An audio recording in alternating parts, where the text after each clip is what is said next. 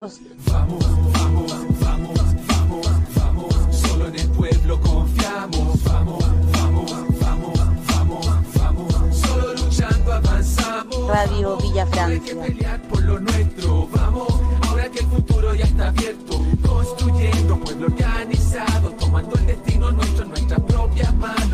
Metieron un acuerdo estos CTM. Un acuerdo truqueros en ese 15N. Se sentaron en la mesa con los asesinos y firmaron con la sangre de nuestros vecinos. La jugada está más que clara y está para dividirnos. Métenos la cuña, confundirnos, desmovilizarnos y engrupirnos otra vez. Buenas noches, estamos en una edición especial de Levantando la Voz de Radio Villa Francia, en la cual estaremos revisando todo lo que guarda relación con estas elecciones, centrado en el campo del campo constitucional, como también viendo lo concerniente a gobernadores y alcaldes. Eh, hoy me acompañan en esta primera parte, vamos a estar con Ren Capucha y Carlos. Hola Ren, ¿cómo estás? Hola, ¿y ustedes? ¿Cómo están? Acá, eh, tratando de engullir todo lo que tiene que ver con este proceso, con algunos ponis, algunas personas con su tono paternalista, yendo en contra de quienes no participaron del proceso. En eso estamos. ¿Y tú cómo estás? En la misma, pues, aquí estamos empapados de democracia hoy día. ah, la weá, weón. Nefasto, weón. Pero bueno, es lo que hay. Eh, hola, Carlos. ¿Estás compartiendo también la fiesta de la democracia? Pero por supuesto, ¿cómo están chicos? Aquí sí, pues, com- compartiendo esta fiesta, esta fiesta de la democracia y culpando obviamente a la gente pobre que no fue a votar porque no tiene educación. weón. ¿Qué te pasa, po, hombre? Viejo, ¿por qué no fuiste a votar? Oye, eh, de hecho, eh, ha sido bastante patético el circo que se ha armado con respecto a eso, viendo a personas que supuestamente son de izquierda, que participaron de los movimientos sociales, culpando desde las 2 de la tarde a aquellos que no fueron a participar, específicamente a los pobladores de La Pintana, diciendo que, eran flojos, perezosos, que van al mall, que para eso no tienen problema, y que incluso los narcos le habían pagado para que no fueran a votar, porque a ellos les, les- porque a los narcos les favorecía que se mantuviera la actual constitución. Nos hemos encontrado con ese tipo de análisis durante la tarde, porque en un principio los números no eran tan favorables para, para esa corriente. Eh, ¿Qué pensáis tú, Ren, con respecto al- a ese discurso donde se, se desdeña a la clase popular por no participar de las elecciones? Bueno, eh, primero que todo, les recordamos, o yo les recuerdo al menos, que nunca en Chile ha votado más del 50% de la gente. Entonces, hablan de democracia y que la democracia y que la democracia, pero al final votan el 49%, 46%, la, ulti- el apruebo y rechazo votaron 49% de la gente y es como el máximo histórico desde la vuelta a la democracia. Entonces, como hablar de la, de la mayoría es como que no, estamos hablando de la minoría que vota. Y ahora probablemente vamos a llegar a números, tenemos la apuesta ahí corriendo, que entre 30 y 45, que no sé qué, yo creo que 40%, pero eso no significa la mayoría de la gente tampoco. Entonces, como que es- la gente vive en su burbuja y, y cree, estos personajes creen que, que todo el mundo vota y todo el mundo no tiene nada más que hacer que ir a votar y después, y como claro, no hacen nada más antes ni nada más después, eso es todo lo que hay. Entonces no... Están están al final echándole la culpa a las personas de algo que es más importante, de lo que debería ser, o sea, de en vez de echarle la culpa al real, al real culpable, que es el sistema mismo, y a todos estos personajes que hicieron este acuerdo, que hicieron más el- mal hecho el, el acuerdo, al, al parecer, o bien hecho, según lo- el, el enfoque que le queramos dar, Mm. pero al final no funciona, porque este sistema culiado vale callar, pues imagínate un sistema hecho hace 200 años, que debería estar obsoleto y estos buenos siguen usándolo para generar listas, para hacer duopolios o, tri, o triopolio. Entonces, eso. De hecho, por ejemplo, acá nos dicen, están llegando los primeros comentarios. Luis Muñoz dice, el sistema de mierda tiene la culpa. Elegimos el 80% de los chilenos, asamblea constituyente sin los partidos políticos, y los hijos de puta siguen administrando. Les encuentro a los jóvenes. Esto está podrido y no resiste más análisis. Pablo Ríos dice, paupérrimo, tendencia a la baja participación ciudadana y después se quejan de que no tienen democracia. Pal gato. Hola Peumas, nos dice, hola equipo RBF, genial, estaremos viendo el circo electoral. Y por último, Izquierdararu, por el pico de la prostituyente no sirve nada votar, el sistema es el mismo. Bueno, Carlos, yo creo que este último comentario te representa absolutamente lo que vienes diciendo por lo menos Toda la tarde. el último, el último mes. No, digamos el último mes. Hoy, obviamente, a, partir del, del fragor de, de los comentarios que nos iban llegando, pero es más que nada lo que has mantenido durante este último mes. Sí, es que yo, mira, por ejemplo, acá el, el compa que dice, el Pablo Berrío, perdón, Pablo Barrios, que dice que Pau- paupérrimo tendencia a la baja participación. Yo creo que lo que hay que establecer acá es que primero no existe solamente un- un- un- una problemática respecto a la poca participación, porque la problemática viene desde la elección, que es lo que señalan algunos compañeros acá. Eh, la problemática viene desde la elección cuando se transforma en, un- en una elección que es elitista, que es una elección que finalmente le da salida a la crisis eh, burguesa, que, que finalmente, porque partamos por, por ejemplo, por ciertas cosas que son relativamente básicas, que es, por ejemplo, ¿quién le dijo a, a todos esos candidatos que están ahí que eran, que representaban a la gente? Cualquiera, de cualquier, de cualquier sector. Pregunto, ¿quién les dijo que eh, se autoeligieran, que se autoproclamaran candidatos del pueblo? de- independiente de que, yo insisto, yo tengo respeto por, creo que con por cuatro o cinco compas que los veo de hace mucho tiempo, de hace muchos años luchando y que ellos no tienen ningún problema en dar la pelea institucional y dar la pelea por fuera, siempre. Entonces, todo mi respeto para ellos. Pero el resto, el resto, ¿el resto qué? ¿Quién, quién los conoce? O sea, ¿cómo le voy a pedir a un poblador que vaya a votar por gente que no conoce? Por gente que jamás ha hecho un trabajo territorial, que jamás ha pisado una, un- ha pisado una población, que jamás ha pisado una villa, que jamás ha estado en ningún espacio de lucha. Entonces, nadie los conoce. Entonces, cuando nadie te conoce, cuando, ¿por, qué, ¿por qué la gente tendría que levantarse a votar por alguien que no se conoce, por alguien que nunca vieron trabajar en su territorio? Eh, y además, como también lo mencionan mucho acá, eh, esto es una elección que viene arreglada desde su origen. Y quien no quiera ver eso, yo no sé qué más podemos hacer. O sea, viene el arreglo del 15 de noviembre y vienen con un sinfín de amarres acá. eh, El cambio no, no se va a producir mediante una elección. Jamás se ha producido ninguna elección para atrás y hoy día menos. O sea, te- primero nos imponen candidatos que nosotros, yo creo que al 95% de los candidatos lo hemos visto algún día trabajar por el pueblo, trabajar por, por, por el país o por el territorio, como le quieran poner. Nunca. O sea, por ejemplo, nos llenamos de abogados y de un sinfín de personajes que nunca en su vida habían salido del Starbucks. po. O sea, con suerte hablaban ahí en su, en su, en su asado, ahí en Cachagua, hablaban de la problemática y de que los pobres tenían que ganar un poquito más porque era lo justo. Y de repente aparecieron como representando al pueblo un montón de personajes que nunca hemos visto y que de un día para otro se transformaron en paladines de qué. Entonces, cuando hay gente que tú no conoces, cuando hay gente que tú no has visto nunca en la vida, ¿por qué el poblador de Villa Francia, de la Legua, de la Pincoya, que lleva 50 años viviendo la pobreza, sufriendo la pobreza, se va a levantar a votar por ese tipo de personas que no lo representan porque además jamás han vivido su urgencia? Entonces, ¿de qué democracia me están hablando? De una, de una democracia que es tutelada y que es manejada constantemente por empresarios en todo el sentido de la palabra. O sea, cuando aparece el 15 de noviembre, el arreglo en donde participa toda la institucionalidad y después vienen un montón de amarres. O sea, que alguien me explique, por ejemplo, por qué la constitución que se va a escribir se va a escribir dentro del marco legal de la constitución del 80.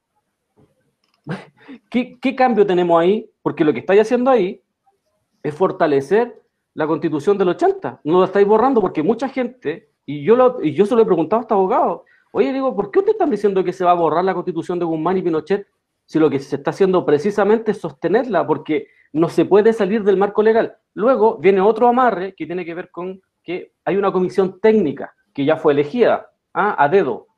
Esa comisión técnica son puros empresarios o son empresarios que pusieron gente ahí.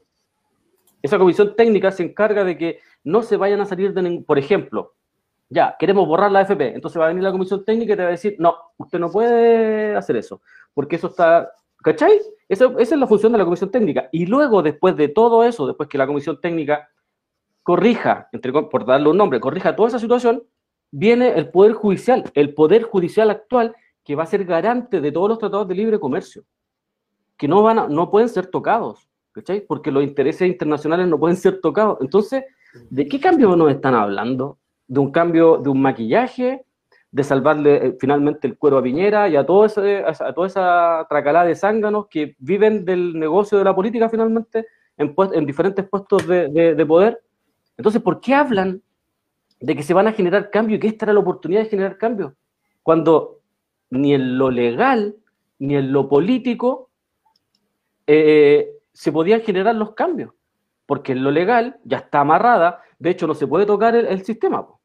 Cuando te están diciendo que el marco legal de la, de la, Constitución del 80 no se puede tocar, es porque no, estáis, no podéis moverla.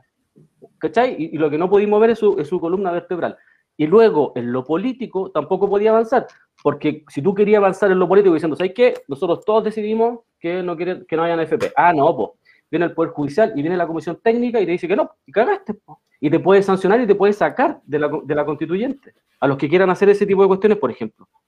Entonces, por ejemplo, yo creo si en los compañeros, que son, insisto, cuatro o cinco, no son más, que se pararon y dijeron, nosotros entendemos esta lucha electoral como una forma de meter bulla, pero sabemos que de acá no va a salir nada bueno. Estamos dando la Yo ahí sí que les, yo les creo, les creo, porque ellos te están hablando con la verdad, pero esa gente que te está diciendo que este, eh, de aquí van a ser el nuevo Chile, lo que está haciendo, está engañando a un montón de gente que está re ilusionada con eso. Y yo insisto, acá el que quiera votar, y lo, lo, dijimos durante un mes, incluso con la INET durante un año, el que quiere ir a votar, que vaya a votar, eso es problema de cada uno. ¿cachai? Nosotros no vamos a hacer campaña para no votar si esa hueá vale callampa también. El tema es ¿Votar para qué? Porque si a mí me dicen, ¿sabéis qué? Vamos a parar un proyecto popular o un proyecto, pónganle el nombre que quieran, pero que es de todos, en donde todos vamos a designar quiénes van a ser nuestros voceros, quiénes van a ser nuestros candidatos, yo voy a, y voy y, me, y voy y, voy a voy a votar a pata pelado. ¿Cachai? Pero a esto, a esto nos están invitando a votar por Sutil, a votar por Jaime Baza, Jaime Baza, pues, un abogado, no, es que él sabe caleta, por un abogado constitucionalista, weón. En su puta vida ha ido una pobla. Yo le voy a contar algo. Una vez, cuando se arma después de la prueba el tema de la constitucional, fueron a la Villa Francia un par de abogados constitucionalistas muy conocidos ¿ah? a dar cátedra a, los pobladores. Se tuvieron que devolver. Se tuvieron que devolver porque los pobladores les pusieron los puntos sobre la I y, plantearon sus inquietudes y los tipos no fueron culo de responderlas. Ningún abogado, ninguno. ¿Y sabéis qué hicieron? Oye, ¿sabéis que les queríamos hacer una consulta? Nosotros podemos plantear este, podemos ocupar este video en el cual los pobladores opinan y todo en, las clases que damos en la Universidad de Chile y nos cagamos de la risa y dijimos que sí, sí, ocúpenlo, le dije, ¿qué vamos a hacer? ¿Cachai? Y después va uno de ellos y me dice, ¿sabes qué? ¿Cuál es el problema de esto? Es que la gente acá en la villa está muy preparada. No, weón, eran pobladores que viven a diario la urgencia, que viven a diario la problemática. Entonces, cuando viene gente a hablar de, de grandilocuencia y cuestiones que nunca se han cambiado y que nunca se han cambiado con un voto, ¿cachai? Jamás en la vida, jamás en la historia de Chile se han cambiado con un voto.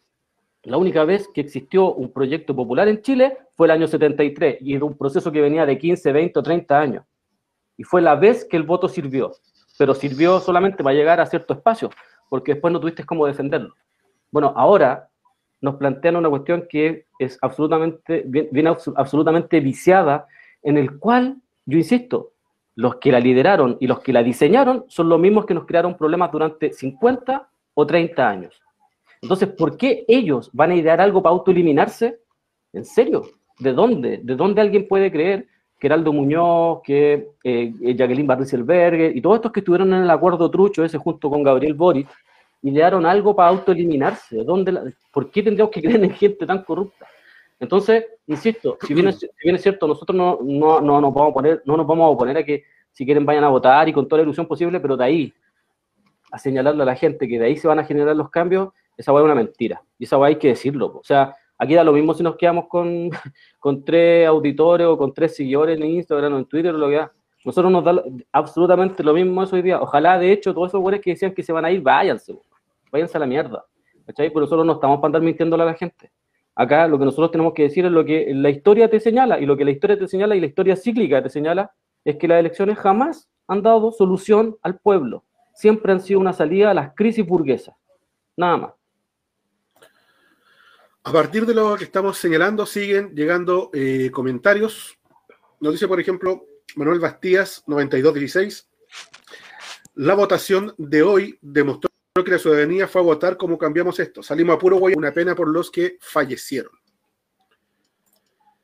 Piero Abraham dice, el problema lo ha creado la derecha durante años de aislar a la gente más pobre, gente que no le interesa salir a votar. Prefieren ver la TV y lo que dicen los medios burgueses. No, es que no. Ah, espera, espera, espera, Carlos, espera, espera. A ese comentario, ese comentario lo hemos leído hoy día por lo menos 500 veces. Fácil. Fácil. Y es un análisis extremadamente errado. Extremadamente errado. Carlos, ahora Sí, hermano, yo lo digo, lo, digo, lo digo con toda la humildad y con toda la suavidad posible, porque como dice el Seba, lo hemos escuchado y lo venimos escuchando hace rato. Vayan a hacer un trabajo territorial a una pobla y van a entender.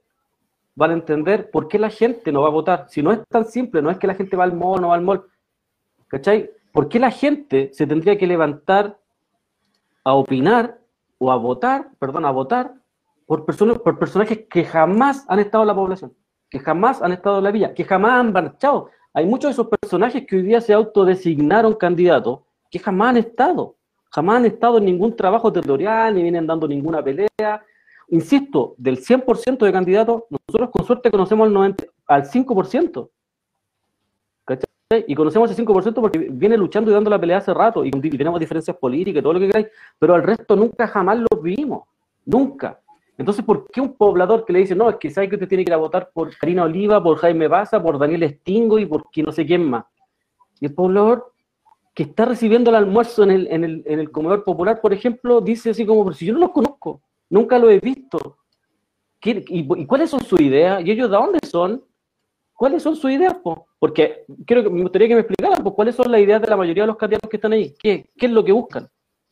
Entonces no es tan simple como que no, es que a la gente le gusta ver la tele, no, no, no, es que eh, eh, el, análisis tiene que ser mucho más profundo. Insisto, si de verdad quieren hacer un cambio real, construyan día a día, construyamos día a día, porque construir cada cuatro años marcando un papel, yo no sé qué, ¿por qué les dijo, por qué les dijo a ustedes que eso era un esfuerzo?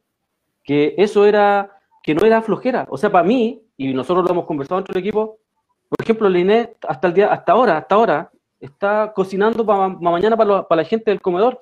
Hay otros cabros que están preparando la escuela popular. Nosotros que estamos trabajando dentro de la radio y trabajamos día a día en eso y no, andamos con, la chapita aquí, no, nosotros trabajamos todos los días. Y nos vienen a decir que nosotros somos flojos. O sea, en serio, em, y eso tiene que ver con, la evidencia. Y como no hay evidencia, no hay empatía, no se entiende, no se sabe. Se dice, ah, no, que ustedes no van a votar porque son flojos y porque les gusta ver la tele y no, y porque se creen, ah, porque se creen revolucionarios. No, weón. No vamos a votar por una cuestión concreta. Ni en lo político, ni en lo, ni en lo legal se puede avanzar en una cuestión que viene absolutamente amarrada. Y después ir a, ir a exigirle a los pobladores, a los mismos pobladores que, ah, pobrecito y todo, pero cuando van a votar, weón, son, puta, son la lacra más grande del mundo, eh, exigirles que vayan a votar por personajes, insisto, que jamás han pisado un territorio. El Frente Amplio no trabaja en los territorios el Partido Comunista es muy poco lo que trabaja en los territorios. De hecho, en muchos territorios lo han echado. Son muy pocos los espacios donde puede trabajar. Entonces, primero, váyanse a un territorio o en su propio territorio trabajen, hagan un trabajo colectivo, día a día construyendo. Y de ahí, y, yo insisto, si quieren participar en elecciones, da absolutamente lo mismo, pero ese análisis tan simplista eh, es súper reaccionario. Es súper reaccionario porque no se, no se entienden y se van, cada cuatro años sacan este discurso. ¿Cachai? Cada cuatro años, nosotros venimos escuchando este discurso hace cualquier tiempo, mucho rato, pero nunca alguien que reflexione y diga, ¿sabéis qué? Puta, ¿sabéis qué perdí, weón? Porque yo no he hecho ni un trabajo, weón. La verdad es que yo, a mí me pusieron en esta weá y yo vine para acá a ganarme votos haciendo el ridículo en la tele, por ejemplo, haciendo baile, tapándose la carita o haciendo cualquier weá para ganarse votos pero la, pero la verdad, no hice ningún trabajo político, no hice ningún trabajo territorial.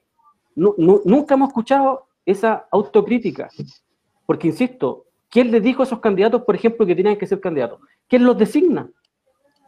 ¿Quién los puso ahí? ¿Quién les dijo que representaban a toda la gente? Si no representan a nadie, y eso es un problema, y aunque quieran omitirlo, la gente no les cree, y no les cree la gente porque no los ve como ellos.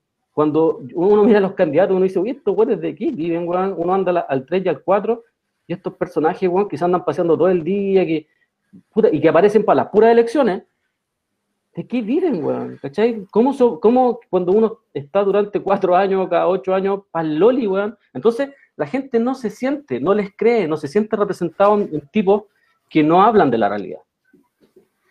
Mira, tenemos bastantes comentarios eh, y estamos colocando comentarios también que no solo guardan relación con eh, nuestra línea editorial. Dice Luis Bastián, la lucha social siempre ha estado, nunca se pidió un cambio de constitución.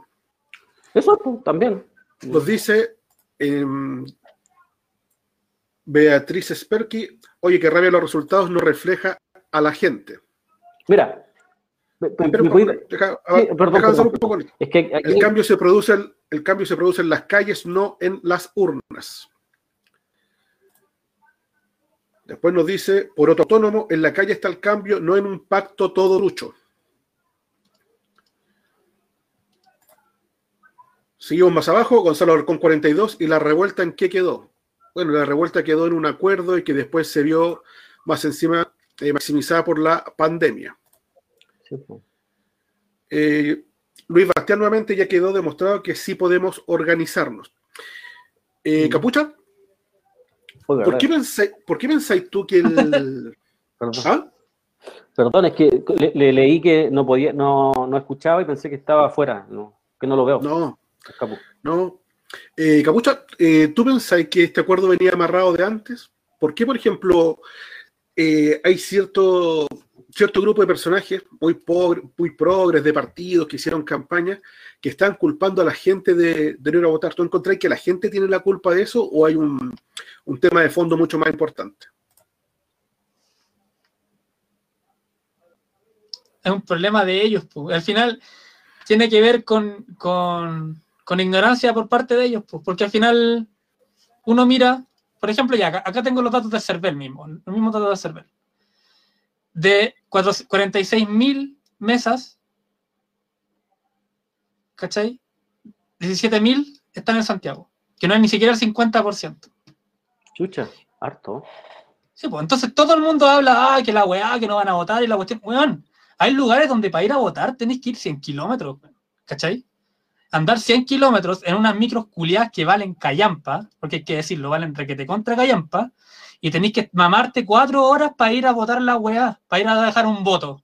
Más encima que ni siquiera te pagan, pues, weón, ¿cachai? Porque el, el campo también se explota la gente, pues, weón. No se les olvide, esa weá se explota día, de, de lunes a lunes. Entonces, estos weones todos hablan, no, que Ñuñoa, que la we-". weón. Ñuñoa es una comuna de cientos de comunas de Chile. Entonces, toda la otra gente que no viven en Santiago, en la urbe, nadie habla de ellos, nadie. Bueno, ahora si ponéis la tele, nadie va a hablar de ellos. Van a hablar así como, oye, la gobernación de Arica, weón. Listo. Eso es todo. Pero nadie habla de las realidades de los valles de adentro, ¿cachai? De, no sé, de del Valle Huasco, de, Magallanes mismo, weón, que está el Boris de allá, weón. Nadie habla de esas realidades, porque son realidades completamente disímiles a las que se vive en la ciudad, pues, ¿cachai? Entonces, eh, por un lado está esa dificultad, ¿cachai? Después está la otra de, que, estos hueones dicen, no, si vamos a votar por este acuerdo y no sé qué, pero el acuerdo ya está completamente pactado. La, la constitución, en general, se le llama la ley de leyes. ¿Qué significa esto? Que es la ley que regula todas las leyes, la madre de todas las leyes. Y no puede ser que una ley de leyes esté regida por las leyes que crea la misma ley. Es estúpido, po. No puede ser. Entonces, ¿qué es lo que está pasando ahora? Disculpen el ejemplo, pero es como el amiga date cuenta, prácticamente. En el fondo ahora estamos, estamos en un pacto en el cual el- la, pareja golpeadora es la misma que te está diciendo, ok, yo te voy a, vamos, todo esto va a cambiar, yo te prometo que todo esto va a cambiar, entonces, eh, yo, pero yo voy a poner las reglas de cómo va a cambiar. Y tú que eres la persona golpeada, va- vas a votar por esto. No puede ser. Esa, esa, esa, esa, esa relación tiene que disolverse. ¿Cachai? Y eso es lo que estamos viviendo ahora. En el fondo estamos siendo el pueblo golpeado una otra vez, mutilado, asesinado, violado, todo eso. Y ahora estos weones dicen, no, que la nueva constitución la nueva constitución y los dos tercios y la weá. Bueno, está todo eso regulado por la constitución ac- actual, del 80, que es heredera de la constitución antigua y así, que son puras constituciones ilegítimas más encima. Nadie nunca la ha elegido, nadie nunca ha decidido. Las únicas constituciones que se han hecho, que son una o dos, bueno, así terminan con fusilazos y con asesinados, con masacre. ¿Qué es ¿Por qué? pasado el ejército. ¿qué hacía el ejército? Mataba a la gente. Y ahora, ¿quién está custodiando los votos? El ejército. Bueno, es, es, es, una, es una esquizofrenia la que estamos viviendo, que es locura total. Y aún así, eh, todos lo normalizan. Todos estos personajes nos están llamando a que votemos por esta wea para normalizar y ponerle nuestra sangre al pacto que ellos mismos firmaron. Entonces, claro que está arreglada desde el principio, y claro que tiene que ver con un montón de, pasarse por la raja toda la gente de, la mayoría de Chile, que más encima no vota, que nunca ha votado, porque más encima, digámoslo, el 49% de la gente fue la que votó en el apruebo, y es la máxima histórica de la vida, y ni siquiera se ha llegado al, al mínimo democrático, que es como el que, del que se habla el 50 más 1. Entonces, nada de lo que hemos vivido nunca es democrático. Nada, nada, nada, nada. Lo máximo de democracia que hubo fue como para pa la UP. ¿Y en qué terminó? En, en asesinato. Entonces, es una falacia, todo toda esta wea es una falacia construida por los medios, ¿cachai? Y toda la gente al final le compra a los medios, le compra a los medios, le compra a los medios. El final problema este, de este país son los empresarios que tienen sus medios que generan, generan realidad, que es la realidad que estamos viviendo hoy día. Pero eso hay que tener en cuenta, no dejemos de pensar en Santiago nomás, o en las urbes, ¿cachai? Que son muy disímiles, no vamos a comparar Iquique con Santiago, son realidades completamente diferentes, no vamos a comparar Antofagasta y Santiago. Entonces, dejemos de pensar en esa weá como, ah, que es bueno, la gente no fue a votar a su colegio. Bueno, hay colegios que están a más de 50 kilómetros de las casas, entonces no puede ser que estemos en ese discurso estúpido de echarle la culpa a la gente. El problema es de los weones que crearon toda esta weá y que se pasaron por la raja a toda la gente. Mira, eh, voy a hacer un pequeño compendio de alguno, de una pregunta que se está repitiendo mucho a lo largo del tele. En este caso nos dice Gastón Uribe, ¿y quién va a generar los cambios? Fran Pereda indica, ¿y cuál es la solución que propone? Después tenemos a Grey Chapter 5, entonces, ¿qué hacemos? Nos quedamos en la casa. Carolina Pino dice, y entonces la idea es alegar al infinito. ¿Cómo piensan lograr algún tipo de solución? Y después tenemos a Cirugía Psíquica. Hola, ¿y quién va a liderar al alcalde de Estación Central? Todavía no, eso no lo hemos revisado. Y por último, Carlos, ahí para, dice, ¿cuál es la propuesta política? Nos pregunta Gonzalo Larcón, 42. Mira, la propuesta política de nosotros existe hace mucho rato, que tiene que ver con, el poder popular. Lo que sucede es que las elecciones, lo electoral, los plebiscitos, vienen constantemente a meter mucha bulla, ¿no? Entonces la gente entiende como que ahora sí, ahora sí que la vamos a hacer, ahora sí con, lo decíamos la otra vez, ahora viene la primera mujer presidenta, ahora sí que la hacemos, no, ahora viene el primer eh, presidente socialista después de Allende, de Lago, ahora sí lo hacemos, y siempre, ah, no, ahora viene, el, eh, ahora viene un empresario, así que nos va a robar, siempre hay algo siempre hay algo, siempre hay una, alguna muletilla de dónde colgarse. Pero nosotros entendemos que este trabajo es a largo plazo, no, no, lo entendemos como un trabajo que de inmediatez, eh, de pero a pesar de eso, eh, sí se van viendo cambios notorios. Por ejemplo, en, en, en, la, población, en la Villa Francia, donde los cabros tienen la escuela popular, se ven cambios con los niños, se ve la resistencia para que estos chicos no se vayan al Sename, y se ve un cambio dentro del mismo actor de los chicos de la población con el, con el comedor eh, Luisa Toledo, también se ha visto un cambio profundo en, en, los pobladores, que había una apatía total en, en todos respecto a la política. Ellos entendían como la política como un, un, un, como un sujeto y ese sujeto había que rechazarlo de por sí. Pero entendieron y se han ido convirtiendo en, en sujetos políticos, sujetos sumamente críticos. Y ellos, por ejemplo, no salen a votar. Y salen a votar porque nos dicen, no, no, no, no conocemos a nadie, no sabemos quiénes son. Nunca lo hemos visto trabajar en ningún espacio, en ningún territorio. Eh, y la propuesta política de nosotros tiene que ver con eso, tiene que ver con armar y con crear el poder popular, que la gente entienda que puede hacer cosas, que sí podemos participar de un medio de comunicación, que sí podemos generar nuestro propio espacio de resistencia contra el hambre, que tiene que ver con el popular, sí podemos generar nuestro espacio de resistencia contra eh, eh, el abandono a la niñez, que tiene que ver con la escuela popular. Y esa es nuestra política y la llevamos a cabo. Nosotros no, no vamos a rayar un papel cada cuatro años. No, no nos levantamos cada cuatro años y decir, ah, ahora hay que levantarse y tratar esto toda una onda. Lo de nosotros, en general, es todos los días, pero todos los días, y las 24 horas del, del día, no, no, nuestra convicción tiene que ver con eso. Por eso mismo es que nosotros no, tampoco es que, porque acá no se trata de que son mejores los que van a votar o son mejores los que no van a votar. Yo creo que esa, esa pelea es totalmente absurda. Lo que nosotros necesitamos acá es una organización popular que nos pida levantar un proyecto y participar en alguna elección. Pero la, mi pregunta es, ¿alguno de los que está aquí, sus propuestas fueron escuchadas y, fueron puestas en, este plebiscito y en este proceso de la prueba, el rechazo y todo lo que ha sucedido del 18 de octubre en adelante? Todo lo que impuso la burguesía, todo lo que impuso esta oligarquía, ¿alguno de, de los que están acá, su voz fue escuchada? ¿Fueron propuestas que ustedes, todo lo que está aquí, en lo que nosotros como pueblo salimos a armar? Eso es. Porque yo no veo nada acá. De todo y nada de lo que el pueblo salió a proteger y salió a reclamar estaba puesto en este proceso. Entonces, ¿qué me da de eso? Que los que están liderando esto son los mismos que han provocado los problemas. Para mí tiene que ver con una cuestión súper simple.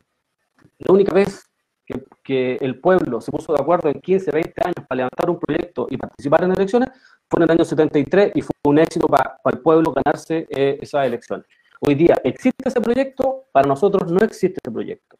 Porque si existiera, nosotros seríamos los primeros en estar eh, yendo a votar por, nuestro, por, nuestra, por nuestros compañeros, no que nos representen, sino que sean voceros de nosotros y nosotros somos partícipes del proceso. No que seamos personas que estén mirando lo que está pasando y que nos digan ya, ahora ustedes díganos si quieren esto o no quieren esto. No, no se trata de eso. Como decía el capo, se tiene que disolver esa relación entre esta clase política empresarial y el pueblo. El pueblo, el pueblo es enemigo de ellos, constante. Es por eso mismo que ellos siguen hasta el día de hoy reprimiendo las poblaciones, siguen hasta el día de hoy disparando, siguen hasta el día de hoy matando a quien ose levantarse. Pero lo primero que tenemos que hacer es ponernos de acuerdo en un proyecto que nosotros digamos, ¿sabéis qué? Nosotros como vemos esto. Y esto es lo que nosotros postulamos. ¿ya? Y por esto nosotros vamos a pelear. Pero yo no veo esto. Porque, a ver, yo, también hago otra, otra consulta. Si de verdad querían ganar, si de verdad, ganar entre comillas, si de verdad querían ganar, ¿por qué no pusieron una lista? Los que, los que son electorales que están acá, que están opinando. ¿Por qué no plantearon una lista? Porque con una lista, independiente de quienes fueran a votar, ganaban mirando para atrás. Porque te lo voy a poner en el siguiente caso. Supongamos que lo de la prueba y el rechazo fue en listas. La lista de la prueba era una, la lista del rechazo era otra. ¿Qué pasó? Le sacaron la cresta a los, a los fachos, po. Pero no, po, ¿cachai? Pero en esta pasada no, porque acá hay intereses personales, hay proyectos personales, está metida la concepta, está metida el Frente Amplio que quieren ganar cupos, pero no hay un, pero no están buscando el bien colectivo. Porque si estuvieran buscando el bien colectivo, estarían postulando una o dos listas con suerte. Y con dos listas incluso, si hubieran planteado solamente dos listas, ganaban mirando para atrás, dependiente de la votación. Por ejemplo, acá hay alguien que planteaba que por no ir a votar va a ganar la cubillo. Te recuerdo, amigo, que el sistema de ON prioriza las listas únicas, que fue lo que hizo la derecha. Como prioriza la lista única, la derecha plantea una lista, esa es la lista que va a tener la preferencia, y es por eso que va liderando, no porque vaya más gente. Por ejemplo, se compraron el cuento los porcentajes se compraron el cuento de tres comunas, habían ido todas a votar y que la otra, si tú haces, porque acá, si tú haces la suma de todos los que fueron a votar en las comunas pobres versus los que fueron a votar en las comunas más ricas de este país, eh, los pobres son cien mil veces más a votar que ellos. Pero lo que sucede es que este sector se multiplicó en listas. Y al, multiplicarse en listas, el, el sistema de ON te hace perder. Entonces, insisto, si querían ganar, si que si, lo estaban haciendo por el bien del país y por borrar no sé qué y bla, bla, bla, bla, ¿por qué plantearon dos listas? Si lo que planteaba todo el, todo el rato es que lo estaban haciendo por el colectivo. lo que yo veo es que plantearon 20 listas porque cada uno estaba peleando su, nicho nomás.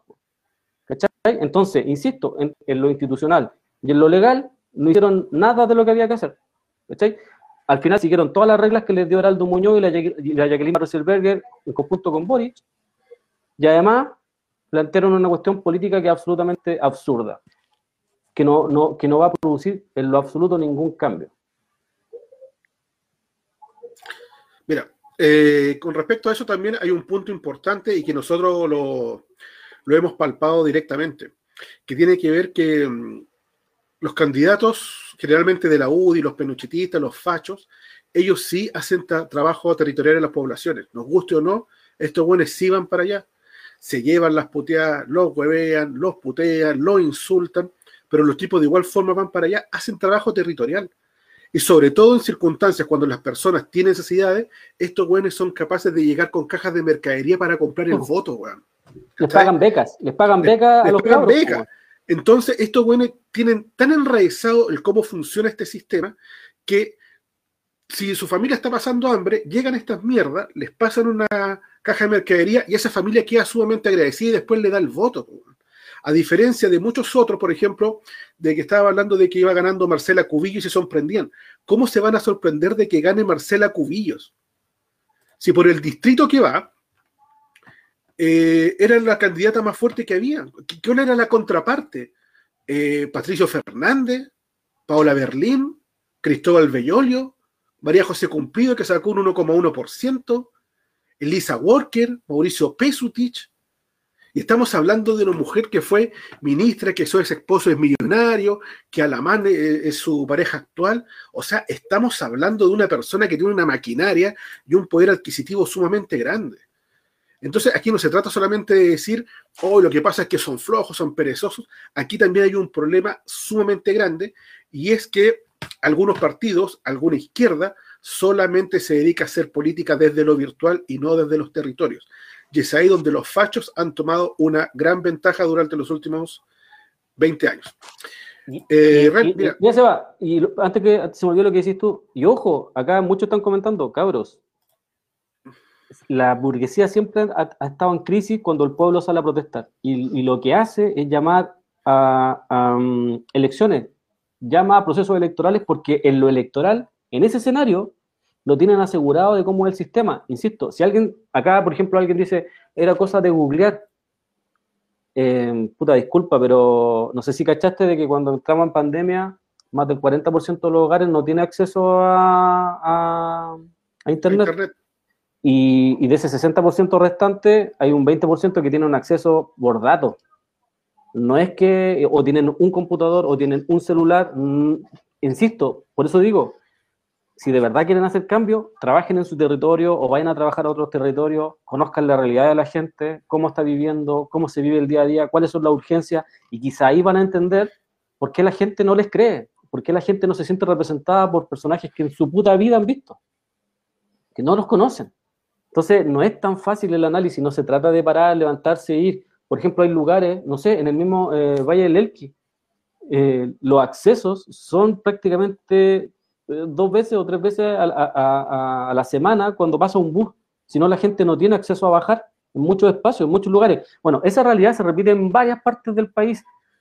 Eso es lo otro. ¿No han visto esos programas que han en la tele, donde salen todos esos progres que les gustan tanto, donde aparecen y muestran que la colección en Chile es absolutamente paupérrima? O sea, en Arica, se hace un análisis como que si fuera una cuestión de voluntad. insisto, el sistema de ON es un sistema que le calza, pero no es fraude, pero es un sistema que le calza, pero, pero calcado a la burguesía, porque le sirve para quedar siempre sobre representada, siempre. O sea, porque lo único que necesitáis es maquinaria electoral. Y eso es lo que entendieron algunos personajes del sector del Frente Amplio, por ejemplo. Y eso, no sé, no tiene que ver con ideas. O sea, si yo les pregunto cuáles son las ideas de la gente que está ganando, yo creo que la mayoría de los que están acá no tienen idea cuáles son el pensamiento y del Chile que se imaginan. Eso es lo que yo digo. O sea, cuando uno se imagina un Chile que supuestamente vamos a cambiar, por ejemplo, cuando la gente dice, vamos a cambiar Chile o vamos a tener un Chile distinto, un Chile para todos, ya, pero ¿cuál? ¿Cuál? porque yo no sé de qué Chile me estás hablando tú, pues si no te conozco, no sé cuál es tu proyecto, no sé lo que estáis postulando. Uno no entiende eso. O sea, se tiran, se tiran un montón de panfletos encima y se cree que con eso es lo suficientemente, eh, no sé, rentable como para que la gente diga, ya, vamos a ir a votar. Cuando la gente, insisto, en muchas poblaciones no tienen ni idea de quiénes son los candidatos, porque además los, candidatos, la mayoría, la mayoría, se autoeligieron, se autoproclamaron, se impusieron por sí solos. Entonces, ¿cuál es el proyecto ahí? Y bueno, y si querían ganar, plantear, insisto, se tiraban dos listas y ganaban mirando para atrás, pero como plantearon proyectos personales, como la mayoría de los que están ahí hoy día son oportunistas, eh, la verdad es que no les, no les importaba ganar, les importaba finalmente que su proyecto político o su proyecto personal se impusiera nada más. Mira, me están llegando algunas preguntas que me parecen importantes que las podamos, que podamos profundizar en ellas. Por ejemplo, nos dice, em, sin marido ni partido, habían candidatos independientes, tú también estás jugando desde lo simplista. eh, complementa eh, Pablo, Silva, Pablo Silvajara, habían caleta independientes, era un primer paso. Pero, pero, pero, pero. espera, es que lo- espera, Carlos, espera, espera. Ya. ¿Y qué pasa con los candidatos independientes? Esa era la idea para votar. Votar por ellos para sacar a los de siempre. Y nuevamente nos dice acá la resistencia popular y el pelado Badi y la Ale se descrestaron juntando firmas como independientes del pueblo.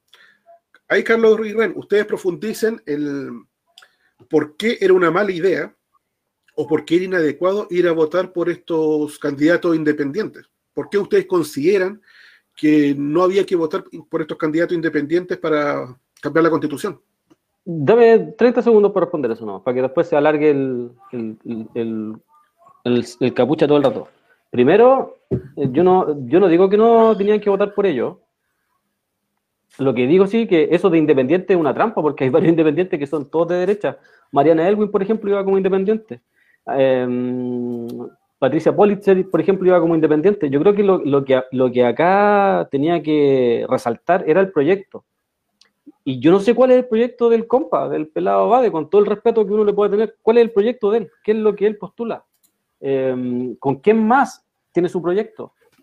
¿Cómo eligieron ese proyecto? ¿Quién lo eligió a él como candidato? ¿Te fijáis? Ese tipo de cosas, que no son detalles menores, eh, deberían haber estado, pero resulta que no están. Y, y yo creo que no se trata, y acá lo digo con todo el respeto del mundo, no se trata de porque en algún momento fuiste víctima del modelo, víctima del sistema, eso no te da el, derecho a, ser candidato de alguien, o de algo, o tratar de representar algo. Eh, Sí, pero tú estás hablando de la tuya, insisto. Están hablando de sus visiones. Yo no estoy hablando de mis visiones, estoy hablando de, la evidencia que tenemos nosotros como colectivo. Eh, entonces, eh, acá no se está votando un proyecto, se están votando cuestiones personales, se están votando por personas y resulta que eso no cambia nada. Porque lo que necesitáis tú acá es un proyecto personal. Cuando la derecha te plantea una lista, te está planteando un proyecto. Aunque sea empresarial, sea facho, te está planteando un proyecto. Y en eso nos llevan ventaja. La concerta te está planteando un proyecto. El- hasta el Frente Amplio te plantea un proyecto. ¿Cuál es el proyecto del pueblo? ¿Cuál es el proyecto que tenemos nosotros, todos los que salimos a la calle? ¿Cuál es el proyecto que nosotros levantamos? Y yo hago la autocrítica, no fuimos culo a levantarlo. Pero porque no fuimos culo a levantarlo y porque además no creemos en este proceso y que tenemos todo el derecho a no creerlo, porque ¿quién me podría, quién me podría obligar a creer en esta? ¿Cachai? Y como no creemos, no participamos, si se trata de eso. Y acá, insisto, el que quiera participar, que vaya a participar y haga todo lo que quiera. Pero de ahí a que nos vengan a vender la mula que ellos creen que se va a generar un cambio desde ahí, insisto, yo no sé qué cambio se iba a generar con una weá que viene más amarrada por todos lados que la cresta. Yo no sé de qué forma explicarlo. Yo, yo creo que acá, y también lo debatíamos con el Ren en la tarde, yo creo que la mayoría de los que van a votar son más ignorantes que la gente que tratan de ignorante las poblas. Porque son ignorantes políticos, weón. Porque no tienen idea por lo que están votando, no tienen idea por lo, que están planteando. O sea, hablan de cambios, hablan de escribir una constitución, y resulta que esta constitución no la van a escribir ustedes, po, nunca. Ni tampoco la van a modificar. Porque no hay cómo modificarla, pues, si está, está amarrada dentro del marco legal de la constitución del 80. Dale. Ren, con respecto a eso, eh, nos coloca acá fusil o aguja pitito. Yo estoy de acuerdo en varios puntos con ustedes, pero no pueden desmerecer el trabajo de muchos candidatos independientes que estaban en la lucha. ¿No? ¿Qué Sí, pensáis tú eso- con respecto a eso? Es que concuerdo con Carlos, porque es- ese no es el punto al final, po, porque ya, tú podéis votar por 600 mil millones de independientes, pero ahora lo que se viene, por ejemplo, es lo siguiente. Mira, tengo los números acá. Yo soy una, persona muy, un ciudadano informado, como decía no sé quién. Mira, tení, ahora vamos por Chile, 36 vo- eh, escaños. A- El apruebo, que, son la DC, todos esos partidos fascistas, 24% más. O sea, entre la DC y vamos por Chile ya tienen el 50% que es necesario para un tercio, siguiendo las reglas de estos juegos. ¿cachai? Entonces ya la, la- derecha ya tiene un tercio, aunque digan que no. Bueno, la DC es igual de fascista que todo otro bueno, entonces igual ya tiene, ya tiene... La concertación es lo mismo que los otros hueones al final, tienen el tercio. Ahora, entre todo el resto de la maraña de otras personas, que está Pro Dignidad, que es, que es el Frente Amplio, ese tiene un 30 personas, nueva constitución, que no sé quiénes son, puro independiente, entre comillas, 10 más, de la lista del pueblo 21 y otros, que tampoco se sabe quiénes son, 32.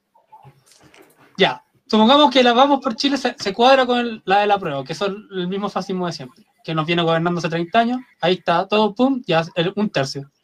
Bueno, aunque todos los otros, incluyendo y, confiando en que el Frente Amplio haga algo alguna vez en la vida, confiando así ya ciegamente, ya, les compramos, ya, bueno, ok.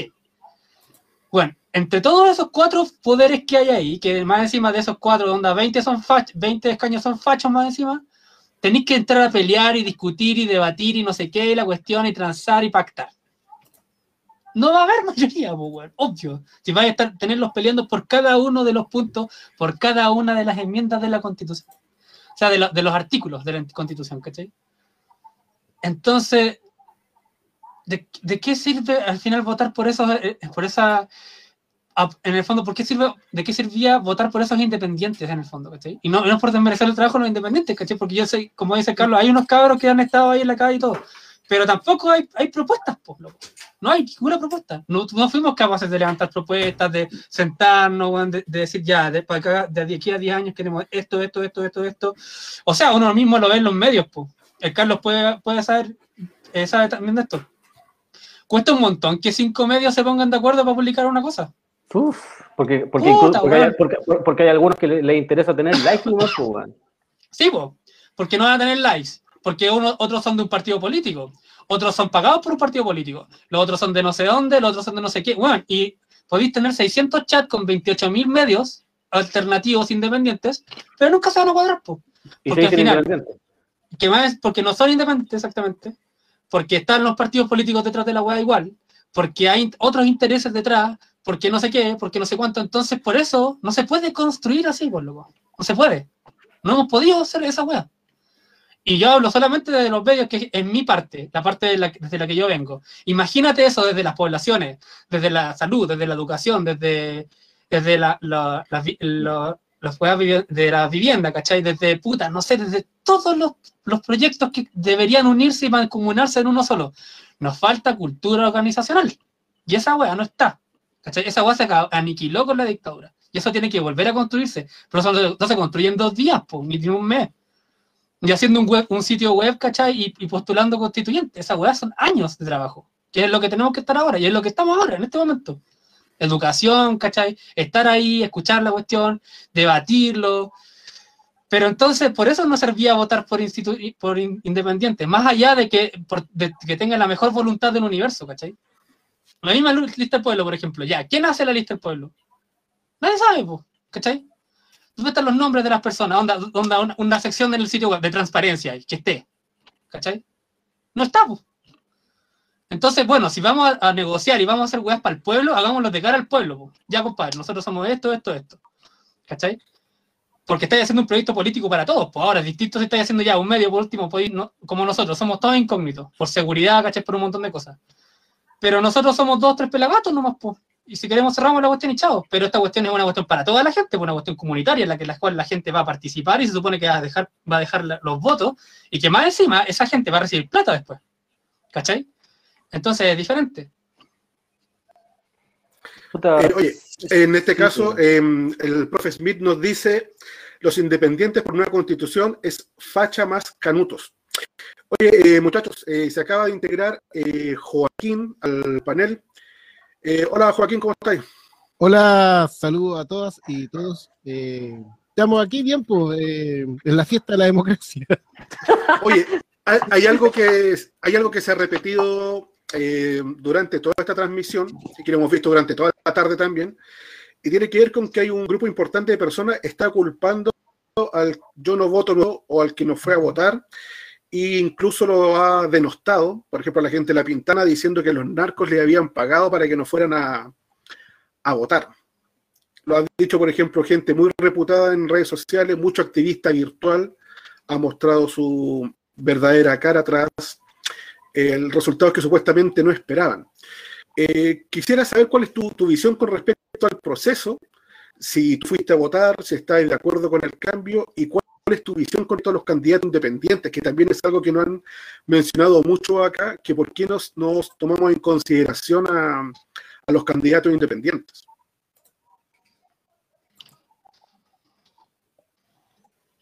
¿Estás muteado, Joaquín, parece?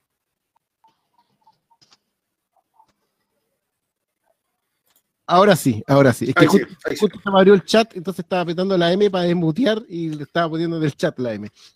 Eh, bueno, eh, primero que nada, eh, hay gente que, que no se pierde la ocasión de mostrar su aporofobia, su odio al pueblo y a los sectores más populares de este país, que ocupan cada ocasión para, para culpar al pueblo justamente de, de las condiciones miserables que, que vivimos todos y todas.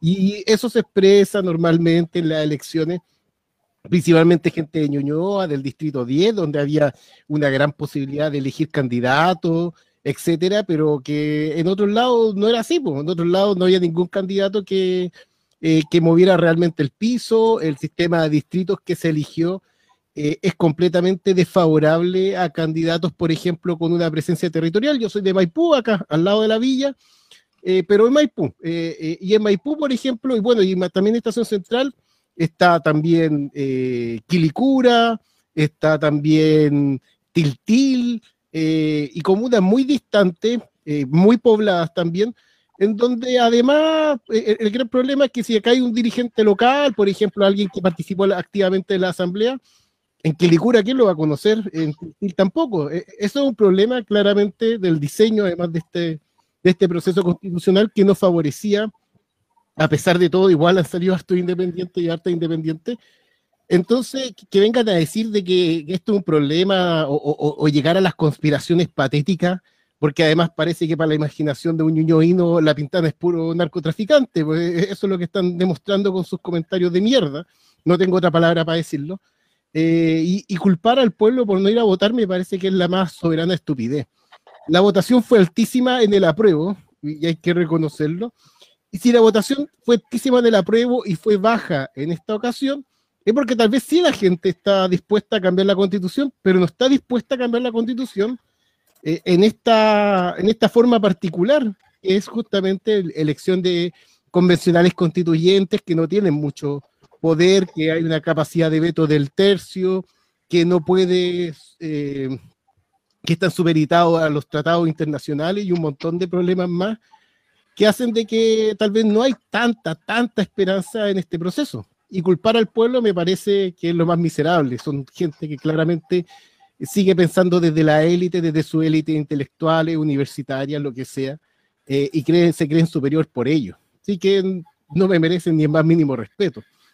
Respecto a los independientes, yo creo que un poco lo que estaban hablando antes, faltó, faltó planificación, faltó una propuesta, eh, faltó también una, una idea de, acatar o, respetar lo que desde el mismo pueblo se made, que yo creo que eso es lo que uno esperaría después de todos los candidatos independientes que, aparezcan en la convención, de que digan, bueno, nosotros eh, nos supeditamos a lo que se está decidiendo en, en, en espacios como asamblea, etcétera. Espero que sea así, si no, mucho sentido tampoco va a tener. Eh, son varios elementos, obviamente, lo que uno está viendo a esta altura, pero me parece de lo último de miserable eh, culpar al pueblo por la baja participación. Candidatos malos, acá no habían realmente propuestas. Eh, hay listas que además están manchadas con, con, gente corrupta, entonces uno no quiere ir a votar por un candidato que puede parecer bueno, por ejemplo, acá el Distrito 8, porque hay otra gente que justamente lo están acusando de ladrones recientemente. Entonces, eh, yo no quiero darle un voto a esas personas. Hay, sí, la, la, discusión que se, ha, que se ha dado, se ha dado mucho, mucho, tiene que ver con que eh, yo he escuchado, por ejemplo, compas que nos han dicho a nosotros que nos hemos dedicado solamente a atacar a la izquierda, y puntualmente he preguntado qué izquierda. Ustedes han atacado todo el rato al Frente Amplio y se han reído de ellos. Eh, y dentro de ese grupo, por ejemplo, hoy había un abogado de Valdivia, el cual salió a escribir que de ahora en adelante, cada vez que hubiera una manifestación en Plaza Italia, él iba a apoyar a los pacos y que ojalá los apoyaran a todos, porque esa gente no, no, tenía, no merecía el derecho de estar en una manifestación y menos tener el derecho a votar. Y es el mismo abogado que ha defendido a violadores en Valdivia, el mismo también que estaba recomendando cómo lo podían hacer los papitos corazón para que no les retuvieran el 10%. Eh, tenemos acá, por ejemplo, más comentarios de Nails dice que ¿por qué existe mucha gente que después de votar se desliga de su rol político como habitante del territorio? Eh, ¿Qué opinas tú con respecto a esa situación? ¿Tiene que ver eso solamente con sentirse ciudadano por marcar cada cuatro años? Exactamente, lo, planteó el, el René y lo planteó recién el Joaquín. cuando no exi- existe un proyecto, eh, seguramente la gente va a votar y se desliga, porque lo que entiende la gente eh, en este mensaje que se entrega por intermedio de los medios de comunicación, sobre todo los medios de comunicación masivos, es que tu función como ciudadano es solamente ir a votar. Y ese es como el, deber republicano, pues, ¿no? Como eso es ya, con eso lo hiciste y ya hiciste un gran esfuerzo, algunos viajaron dos horas en micro no sé qué, pero resulta que cuando no hay un proyecto, la gente se desliga. Sin embargo, lo que uno entiende es que cuando hay un proyecto político, la gente va a votar y se involucra, participa de este proyecto. Pero como no existe ese proyecto popular, no existe ese proyecto que a la gente, como, decía, como tam- también decía Joaquín, que, que, esté, que, que sean voceros de lo que mandate el pueblo, la gente se desliga, porque la gente eh, no entiende qué es lo que tiene que hacer después, qué es lo, cómo tiene que participar. La gente siente que hay un personaje que lo va a representar y que va a hacer absolutamente todo y que eh, se va a delegar en esa persona la responsabilidad, pero resulta que hemos, hemos sabido y hemos entendido que esto no funciona así. Te lo planteo de la siguiente forma. La derecha siempre ha tenido un proyecto político para, para el país, ¿cachai? Que obviamente favorece siempre a los empresarios. Pero ¿qué hacen los empresarios aparte de cooptar a los políticos? Los presionan, los presionan con correos, son partícipes de los proyectos que, que se escriben. Ellos entienden cómo funciona esto. Entonces, lo que nosotros obviamente necesitamos es participar, no ser representados. La representación, yo creo que es uno de los grandes problemas que tiene el pueblo, porque, como por ejemplo, yo hago una pregunta a la gente de Maipú. Se elige Stingo, Stingo eh, eh, el abogado Stingo, eh, sale por masacre, por lo que estoy viendo, gana por, por, por un holgado porcentaje. ¿Qué ideas plantea Stingo? ¿Qué es lo que está planteando como proyecto? Yo creo que el 95% de los que está acá no tiene idea. Pero también lo plantea el Joaquín, hay una dificultad de cuando un dirigente social o cuando una persona que, por ejemplo, lo eligió una asamblea, lo planteó una asamblea para que fuera a dar esta lucha en este espacio, hay un problema, porque obviamente lo va a conocer su asamblea y su territorio, pero no lo van a conocer en la otra comuna, porque ese diseño está, eh, está hecho para que salgan electos además lo- los conocidos, la gente conocida, la gente que aparece en televisión, la gente que tiene esos espacios de, en donde puede, se, se puede, se puede difundir su panfleto o, que de repente se volvieron de un día para otro, se volvieron paladines de la democracia y del pueblo. Entonces, eh, creo que principalmente uno de los problemas que tenemos y, que, eh, es una autocrítica que nosotros tenemos que hacer y de hecho la hacemos constantemente, que no hemos sido culos de, plantear y levantar nuestro propio proyecto como pueblo. No hemos sido capaces de ponernos de acuerdo en eso, porque somos muchos, porque hay muchas diferencias, porque no sé qué. No lo hemos hecho. Yo creo que eso es una autocrítica, pero, que- pero esa autocrítica no es suficiente para que a mí me den ganas de ir a votar por personajes que no me representan en lo absoluto y además de un sistema que no reconozco como parte de un cambio. No veo este proceso, insisto, yo creo que lo- acá para mí lo principal es que este proceso no es parte de un cambio. Este, este proceso es parte de una salida a una crisis que dieron el 15 de noviembre y que se ha prolongado durante harto tiempo. Mucha gente, por ejemplo, plantea que la gente tiene urgencia ahora, entonces hay que ir a votar ahora. Entonces yo digo, pero ¿qué tiene que ver eso si estos tipos durante un año nos han estado vendiendo la pomada con el, pro- con el apruebo y el rechazo, ahora con la elección de los constituyentes, y después nos van a estar un año más diciendo que hay que escribir la constitución, y después, cuando, después de ese año nos van a meter en otro plebiscito obligatorio, y después de ese plebiscito obligatorio nos van a decir, es que sabéis que el resultado de las nuevas constituciones se ven en cinco años más. ¿Cachai? Entonces, tampoco es, que esté, eh, tampoco es que esté resolviendo la urgencia y los cambios ahora. Eso es falso. Entonces, lo que creemos, nosotros hemos conversado con, dentro de acá en, la interna siempre, es que la protesta se debió haber prolongado, se debió haber llevado hacia los territorios, y en los territorios, en- que se estaba dando, de hecho, eh, haberse organizado y haber empezado a levantar asambleas, proyectos que se estaba produciendo, y que eso lamentablemente se lo llevó para la casa la pandemia y se lo llevó para, la casa la represión. Si acá hay que recordar que en algún momento hubo 5.000 compañeros presos. Y eso yo creo que es otro tema que eh, es sumamente importante. Yo no puedo ir a votar en tranquilidad sabiendo que hay compañeros que están presos y que están presos por haber estado en la calle dando pelea eh, eh, directa. ¿Cómo vo- voy a ir con una tranquilidad tremenda y, y que no me vengan a decir, no, es que eso es para después, ¿ah? Eso es para después. Primero aquí eh, eh, votemos y después vamos a resolver lo de los cabros. No, o sea, era hora, era hora. Porque ¿en qué momento podéis negociar? ¿En qué momento podéis eh, exigir? Es cuando estáis presionando. Cuando ya no estáis presionando, cuando te fuiste para la casa, cuando entendiste que el voto era lo que te iba a, producir un cambio, seguramente no vaya a, tener, no vaya a poder exigir, porque no, no va a haber la suficiente fuerza como para pedir que los cabros salgan. Entonces, para mí, yo creo que eso está, junto con un, ser un tema político, también es un tema de moral. Dentro del, del espectro de ellos, tampoco dentro de sus comunes, ninguno de los candidatos planteó la opción de que todos los presos políticos tenían que estar fuera. Nadie habló de esa opción, ninguno de ellos. Eh, tenemos acá eh, una pregunta, más que una pregunta, un alcance, que lo hace. Ahora dime lo bonito. La educación cívica es una necesidad urgente. Estaba difícil para muchas personas entender este proceso. Muchas personas no cachaban por qué votar. De hecho, por ejemplo, ayer en REN, lo que veíamos nosotros en, redes sociales, es que muchos decían, oye, estás votando la derecha, estás votando el 41% en Las Condes, el 38% en Vitacura, nos van a ganar en todos los distritos. O sea, como si eso, el votar solamente por allá, reflejara lo que estaba ocurriendo de manera eh, transversal. Eh, ¿Tú estás de acuerdo con ese comentario donde que, falta educación cívica o que directamente la gente no se informó con respecto al proceso? O sea, más allá de, de, informarse, porque es un hueveo informarse sobre este proceso de mierda, vos. porque primero tenéis que, puta, cachar el sistema de Ujón, tenéis que cachar como los 600 mil millones de candidatos, la hueá de no sé qué, la amarra de la constitución, eh, y así, pues, podemos seguir toda la tarde. Entonces, eh, si a la gente no le interesa, a quien quiera que sea, por la razón que sea, porque no se siente identificado, porque siente que es una estafa, por lo que sea, ¿para qué chucha te empezar a informar de la weá si al final no hay a participar? Porque sabéis que no hay a participar, ¿por qué?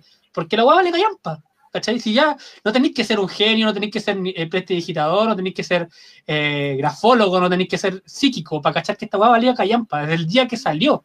Cuando salió ese papel ordinario en que todos los weones firmaron, cuando la, las condiciones que habían valían callampa al toque, así era como, weón, me estoy weando. Como, ¿qué onda esto? Entonces, ¿de qué sirve esa weá? Y como echarle a la gente, eh, la culpa a la gente, como, oye, la gente no se informó, que esté mal, no votó informada, no sé qué. Claro que no, pues bueno, a qué chucha le importaba informarse. Ni yo me informé tanto como querían, pues bueno. Al final voy a estar votando weá por sistemas de mierda, weón. Un sistema culiado que se hizo hace, hace, no sé, más de, más de 150 años. En un país de mierda por allá, por Europa, ¿me entendís? ¿De qué sirve esa weá? Así como, ¿por qué chucha ya? Si los weones quieren la democracia y no sé qué, ya, pues, hagámoslo directo, democracia directa al toque, así ya, 50 más uno y chao. Y voto y voto por, por cada weón que, que, quieran. No, pues no les conviene, porque no, no saldría ni un facho, güey. Como lo van a negociar, obviamente le iban a hacer así, pues.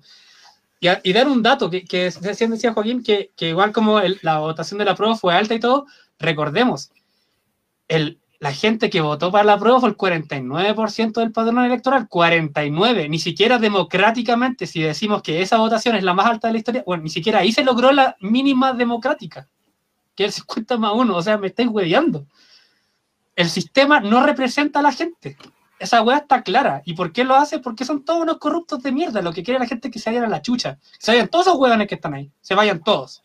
Eso es lo que tenían que hacer, renunciar, tener un mínimo de dignidad. ¿Sabes qué? Yo renuncio a esta weá, ya no, fallamos, chao. Y sean todos para la casa. Pero no, pues, obvio que no, porque los weones ganan todas las lucas del universo. Entonces, obviamente van a estar ahí hasta que, hasta que más no poder, pues. Entonces, claro. Eh, pero también está ese facilismo de echarle la culpa a la gente. No, es que la gente no se informó. No, pues, loco. El problema es más de fondo. Tú no, tení, no tenís pus porque, ah, tenéis pus nomás. No, pues hay una infección. Algo pasa ahí, pues. ¿Qué pasa ahí? ¿Por qué? Tenéis que ir al meollo problema. ¿Cachai? Eso es lo que yo pienso. Eh, Joaquín, ¿tú estás de acuerdo con, con, ese análisis que hace el Capucha referente a, al punto de la educación cívica?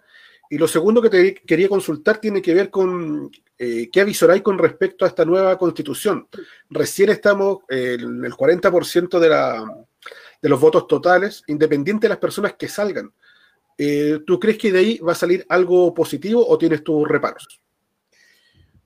Sí, mira, lo, la educación cívica me parece que nuevamente también es como una, una forma como secundaria de echar la culpa al pueblo, como no, la educación es mala, entonces hay ignorancia. Eh, y me parece que también sigue siendo un poco menospreciar. Yo creo que acá lo, lo, lo que se decide un poco es que hay sectores que abiertamente eh, buscan la salida política de una crisis. Eh, yo creo que eso hay que ser súper claro. Sectores que van desde el Frente Amplio, etcétera que son sectores que consideran de que esta crisis política tiene que acabarse. De hecho, e-, ese mismo tuit que tú, tú, señalabas de, de, este abogado en Valdivia que hablaba como que los pacos ahora que repriman, es un poco la expresión de, de varios eh, y de varias personas, que es como esta idea de que ya es suficiente la protesta, acá tenemos la salida política, una salida institucional. El mismo Jadwe lo dijo, de hecho, dijo que en las elecciones está la salida a las crisis políticas. Eh, y, parece que por ahí va la, idea nosotros, yo por lo menos pienso distinto. Yo pienso que eh, la crisis política solamente puede ser resuelta cuando sea resuelta la crisis social. Una crisis social que no es nueva, que se ha ido profundizando, pero que lleva cientos de años existiendo en este país. Entonces, ante eso justamente es que yo creo que hay una, separación que es importante dentro de los mismos sectores que, están tirando esto para adelante. Yo creo que hay sectores que no, no están pensando en eso, que están pensando en una constitución más transformadora, etcétera, y, seguir manteniendo la calle. Yo creo que hay algunos independientes que están en esa parada, que, la respeto, pero la mayoría está como en esa lógica de irse a, la salida institucional de todo este problema. O sea, ojalá que el país vuelva a la convivencia, ojalá que el próximo candidato presidencial eh, no tenga mucha oposición, eh, etcétera. No, no, no haya mucho movimiento en las calles mientras yo sea presidente, porque están todos pensando en esas, y ya están todos los presidenciables, fueron cubiertos por la prensa, etcétera. Eh, y respecto a la constitución que se viene, bueno, no es muy difícil que sea un poco mejor o más aceptable que la de Jaime Guzmán. Yo creo que por ahí puede haber algún avance que otro, pero ninguno va a ser un avance real o, potente para el pueblo pueden haber cosas que, nos asemejen más a un Estado más de carácter democrático burgués, socialdemócrata, etcétera, más estilo como eh, democracia occidentales, un poco menos brutales que el caso chileno, pero no vamos a, el, Tejo no va a ir mucho más para allá. Eh, probablemente los elementos más esenciales, propiedad privada, eh, la noción sobre los derechos justamente, y el Estado sobre los derechos, esas cosas probablemente no van a cambiar y es muy difícil que cambien. Y respecto además también que eh, todos están como dando un poco cálculo alegre porque eh, la derecha, derecha dura podríamos decir, el oficialismo no sacó el tercio o parece que no va a sacar el tercio. Eh, pero no nos olvidemos que nunca han necesitado tener los votos necesarios en su propio sector, siempre se han apoyado de votos en otros sectores para hacer de las suyas. Por lo tanto, mientras exista voluntad de los que son de la democracia cristiana, PPD, Partido Radical, Partido Socialista y, por qué no, tal vez del Frente Amplio y otros, van a tener la capacidad de vetar y van a tener el tercio necesario para eh, poder eh, imponerse o por, lo menos poder bloquear eh, ciertos avances que podrían ser significativos.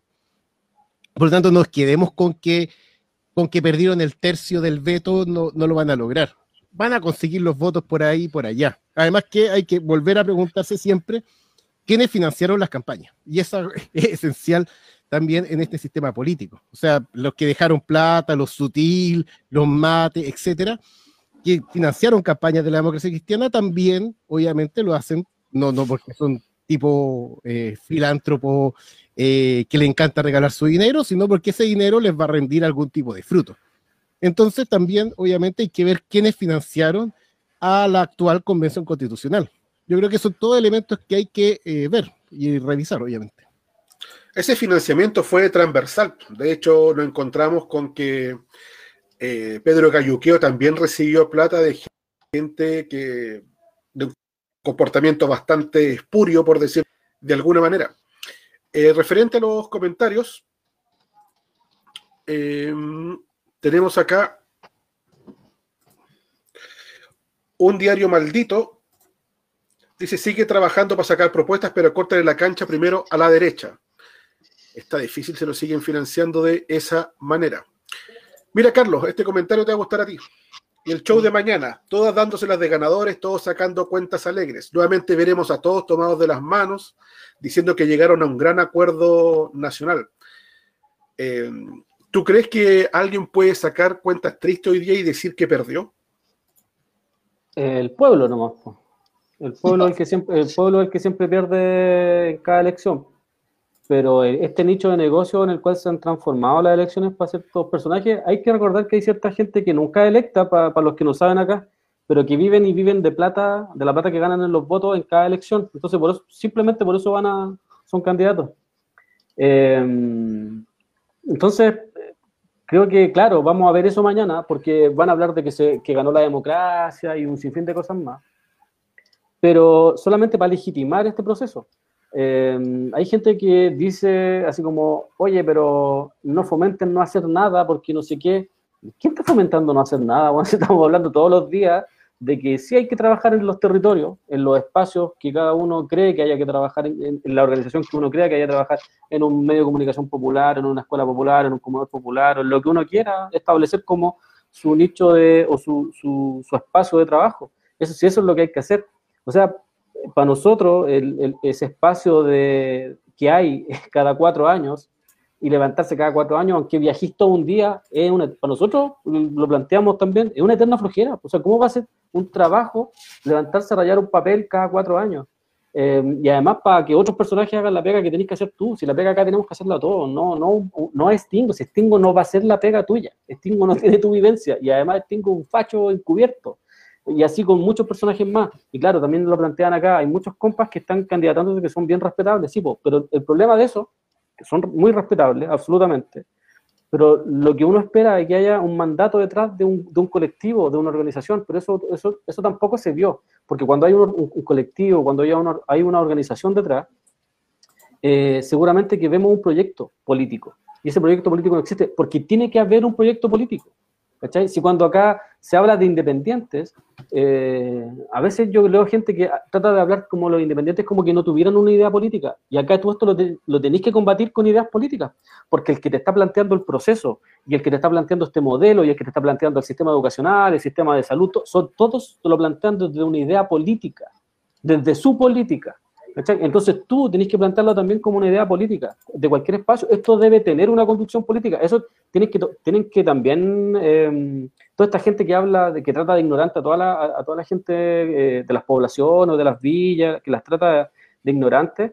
Bueno, yo hablo desde la ignorancia, que son unos ignorantes políticos cuando hablan de que hay que votar solamente por los independientes, cuando independientes tenemos un montón de fachos metidos entre medio ahí. No se trata de eso. Yo creo que lo que, lo que hay que, que insistir es que tiene que haber un proyecto un proyecto que nos defienda eh, finalmente a todos y que nos sirva a todos, no que le sirva a una cúpula de un partido o de un cierto sector de un partido que lo único que está buscando es obtener más poder para poder ir negociando cómo, cómo, cómo, cómo ir desenvolviéndose dentro de esta misma institucionalidad. Si hay cosas que hay que entender de base, esta institucionalidad no está diseñada para resolver ninguna demanda social no fue diseñada para eso. Guzmán, Piñera y todos los que, Pinochet y todos los que eh, eh, están detrás de esta institucionalidad, no, no escribieron, no diseñaron esta, esta, institucionalidad para que resolviera ninguna demanda social. Al contrario, lo que, ellos, lo que ellos buscaban era que hubieran precisamente demandas sociales y que no haya respuesta frente a eso para tenernos atrapados todo el rato. Em, entonces, creo que sí, pues mañana seguramente van a salir todos de las manos abrazándose y celebrando este, este avance de la democracia, esta defensa de la, de la, democracia, porque hay que resolverla. Ayer Boris, yo leía un, matutino del, del, sur en donde él, votó, que hablaba de que eh, esta votación seguramente iba a ser la salida a la crisis social. Sí, sí, también entonces, claro, y ahí te está planteando que seguramente lo que estaban buscando con esto, con estos eh, plebiscitos espurrios y más arreglados que, eh, era simplemente darle una salida a la crisis social, pues canalizar todo ese descontento en un par de votos, votos que, insisto, a mí la gente que me da respeto, la gente que todos los días trata de hacer algo, que todos los días se esfuerza por, por, organizarse, por, por, dar la pelea en, sus diferentes espacios de la forma que ellos estimen conveniente con sus compañeros, pero esto ñuñoíno, esta lógica ñuñoína de levantarse cada cuatro años a rayar un papel, y que miran menos siempre a los demás y a las demás comunas, me parece absolutamente patético nomás. Otro elemento que vimos mucho, tanto ayer como hoy, eh, tiene que ver con un comentario que lo voy a retitear acá, donde nos dice, más miserable es decir, ellos perdieron los ojos para que votemos, que chucha. Vimos mucha manipulación emocional con respecto a eso, por lo menos desde el mediodía, cuando ya se estaban percatando de que a lo mejor los resultados no iban a ser como ellos esperaban. Eh, Ren, ¿qué te parece el, ese comentario que lo vimos mucho hoy en, redes sociales? Podríamos hacer un análisis psicológico de esa wea brígido. Se daría como para un programa entero. Pero lo encuentro brutal. Hoy día lo comentamos con el Carlos y, y yo, bueno, contigo también. Yo quedé para adentro con varios de esos posts, como que de verdad, como, o sea, como que estaba condicionando el votar por, por gente que ha sido abusada. así. Como, ¿qué onda? No, no, no. Y incluso por misma gente que, que vivió ese tipo de abusos. Entonces, como que, como que tendría que, como que volver un poquito a, a la, a la analogía que hice delante, como de, de la, de la persona abusada por su pareja, así como, como una cosa así, como no, no, no me puedo explicar otra, otra respuesta. Me encuentro brutalmente enfermo. Creo que esta misma gente que habla de la democracia, que las ideas y no sé qué, llega un momento en que se ven amenazadas y van y te, y te, y te, y te chantajean emocionalmente. Y eso es enfermo, eso es una enfermedad, eso está mal, eso no es, no es sano psicológicamente. Y esa hueá la estamos viendo en mucha gente. Ahora, yo sé que Twitter no es toda la humanidad, yo sé que Twitter no es todo Chile. Twitter representa una, una burbujita, ¿cierto? Pero la mayoría de la gente que está en esa onda está entrando en esas dinámicas enfermizas, eh, patológicas, ¿cachai? Literalmente, psicológicamente patológicas. Es cuático, es como que da para un análisis mucho más brígido y bueno, podríamos hablar también de las cifras de problemas psicológicos en Chile, que no tiene, no son, y no son coincidencia, ¿no? Nunca se trató la dictadura de manera psicológica en las personas, ninguna de las víctimas tuvo reparo alguno, o fue mínimo, de, personas, muy poquitas personas que estuvieron haciendo la pega, que la siguen haciendo el día de hoy, en, en el aspecto psicológico. No hubo reparo psi- psiquiátrico para nadie. Eh, Chile tiene uno de los índices de, de depresión más altos del mundo, de suicidios más altos del mundo, de toma de, fármacos más altos del mundo, de toma de, estu- de estupefacientes más grandes del mundo con respecto a su población. Entonces yo creo que va por un poco por ahí también, como que ese chantaje emocional está arraigado en nuestra cultura eh, y eso es penca, y no, y no tiene que, no es culpa de la gente, es culpa de todos estos sacos de hueá que nos gobiernan, nos gobiernan, el mal gobierno, que nunca se hizo cargo de nada, ninguna herida del pasado y que esa hueá nos está cobrando, nos está cobrando hoy día. O sea, por no decir que son unos hijos de puta y sacos de hueá, así, porque literalmente esa hueá no se hace, ¿cachai? No podéis llegar a ese extremo y decir como, ah, yo por los presos voy a ir a votar. Weón, los presos, ¿qué onda? Si los presos deberían estar libres, independiente del voto o de cualquier weá. Me imputece este, este tema, de verdad, lo siento. Lo, condic- lo condicionan a unos votos que los cabros estén, estén libres, pues, weón, así de cara y raja. No, y, y no olvidar además que, que es hacer apología a la, a la represión, esa cuestión, y que para mí eso es lo, lo brutal de ese argumento, A- a- como, como celebrando más o menos como una martirización, eh, cuando en realidad el, el- el derecho a la protesta, que, que- que- de hecho debería estar está consagrado incluso hasta, hasta, hasta en, la- en la- en la- en los escritos más burgueses como el preámbulo de los derechos humanos del- de la ONU, parece que no, no importe, ¿no? Y acá se ocupa justamente la represión del Estado, en donde hay un candidato que es responsable, que es Gonzalo Blumel, y que nadie le ha molestado que esté en la papeleta, porque No, digamos, a nadie. a nadie le ha molestado que el, princi- el principal responsable de esta weá es Gonzalo Blumen, que tiene muertos eh, a su cargo, que tiene eh, mutilaciones eh, a, a- a su nombre, que estaba en la misma papeleta que el resto, a nadie le importó, ¿cachai? Entonces, también me parece que es brutal esa cuestión. Oye, anda a votar, pero bueno, ahí está en la papeleta Gonzalo Blumel. O sea, por favor, ese tipo debería estar, pero debería estar enjuiciado, ese tipo debería estar o preso, o no sé, justicia popular, como, como lo resolvamos, pero no debería estar de candidato. Entonces, que vengan a hacer esa apología a la represión de este estado miserable de- de- del mismo 15 de noviembre, que también no nos olvidemos que al mismo tiempo que estaba Boric poniendo su firmita, estaba quedando la cagada en la Hermida. Entonces, por favor, no, no vengan a hacer e- esa, esa, esa lectura, porque en realidad parte de la represión también se ha basado en esta salida política, que, que- ha fomentado, que ha permitido justamente al gobierno perpetuarse. Entonces, por favor, no usen eso como argumento, me parece es lo más vil, miserable que existe. Ocupen otro si quieren, no sé, cualquier lecera. Eh, pero por favor, no ocupen ese argumento porque además es chantaje emocional, eh, es apología a la represión y me parece, pero asqueroso, asqueroso, realmente asqueroso. Sí. Sí, yo concuerdo con lo que dicen los chicos y acá un saludo al Sergio ahí que también participó alguna vez de, un- de algún proyecto. Yo creo que tiene que ver con eso. Lo- lo- la- no se gobierna con intenciones y además, por ejemplo, veo a gente aquí como, como súper deprimida porque como que fue una derrota. Lo que hay que entender es que el poder, en este caso la burguesía, la clase dominante, ellos entienden que el escenario político electoral siempre es un triunfo para ellos, independiente de que haya una votación de un 100% o que vaya a votar un 5% de la gente ellos siempre saben que como está diseñado, probablemente van a quedar sobre representados, o sea, probablemente, seguramente van a quedar sobre representados. Entonces, en ese escenario siempre ganan, y es una forma de decirle al pueblo, les ganamos constantemente, de refregárselo en la cara y la gente lo entiende como una derrota. Es por eso que cuando tú, plante, tú planteas un proyecto popular en el cual planteas asambleas en los territorios, planteas escuelas populares, planteas comedores populares, planteas medios de comunicación y planteas un montón de cuestiones, tú vas dando la pelea en todos esos espacios y seguramente que vayas obteniendo réditos. Eh, y, cuando tú tenés todo ese proyecto armado, puta, en una de esas decidís con toda la asamblea y ¿sabéis qué? Queremos participar de estas elecciones porque entendemos que les podemos dar pelea en ese escenario porque también le queremos, queremos plantear ideas y queremos, no sé, por último, difundir nuestra idea. A lo mejor no vamos a ganar en votos, pero vamos a ganar en organización, qué sé yo. Se plantea algún proyecto o alguna ganada. Pero eso no está.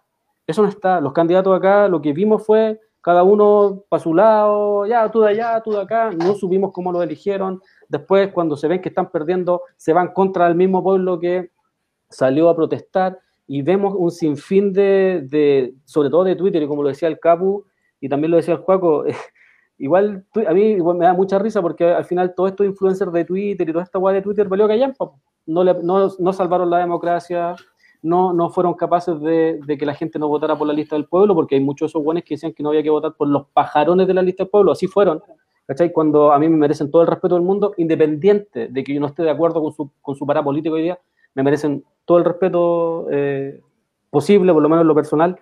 Y todos estos influencers que hablaban constantemente de que había que hacer esto y esto otro, al final eso valió callampa, porque Twitter vale hongo, porque Twitter es una burbuja que no representa la realidad.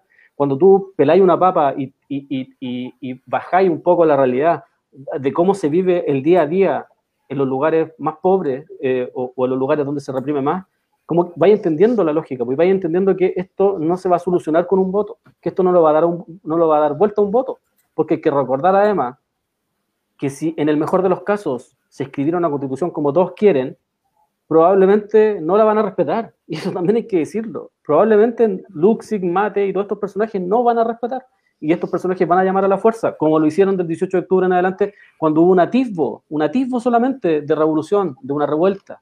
¿Qué hicieron? Sacaron a los milicos, no se demoraron ni un día en sacar a los milicos a la calle, no se demoraron ni un día en sacar la, y seguir comprando armas. El otro día Joaquín también lo comentaba. O sea, se han seguido comprando armas, se han seguido comprando eh, implementos para represión.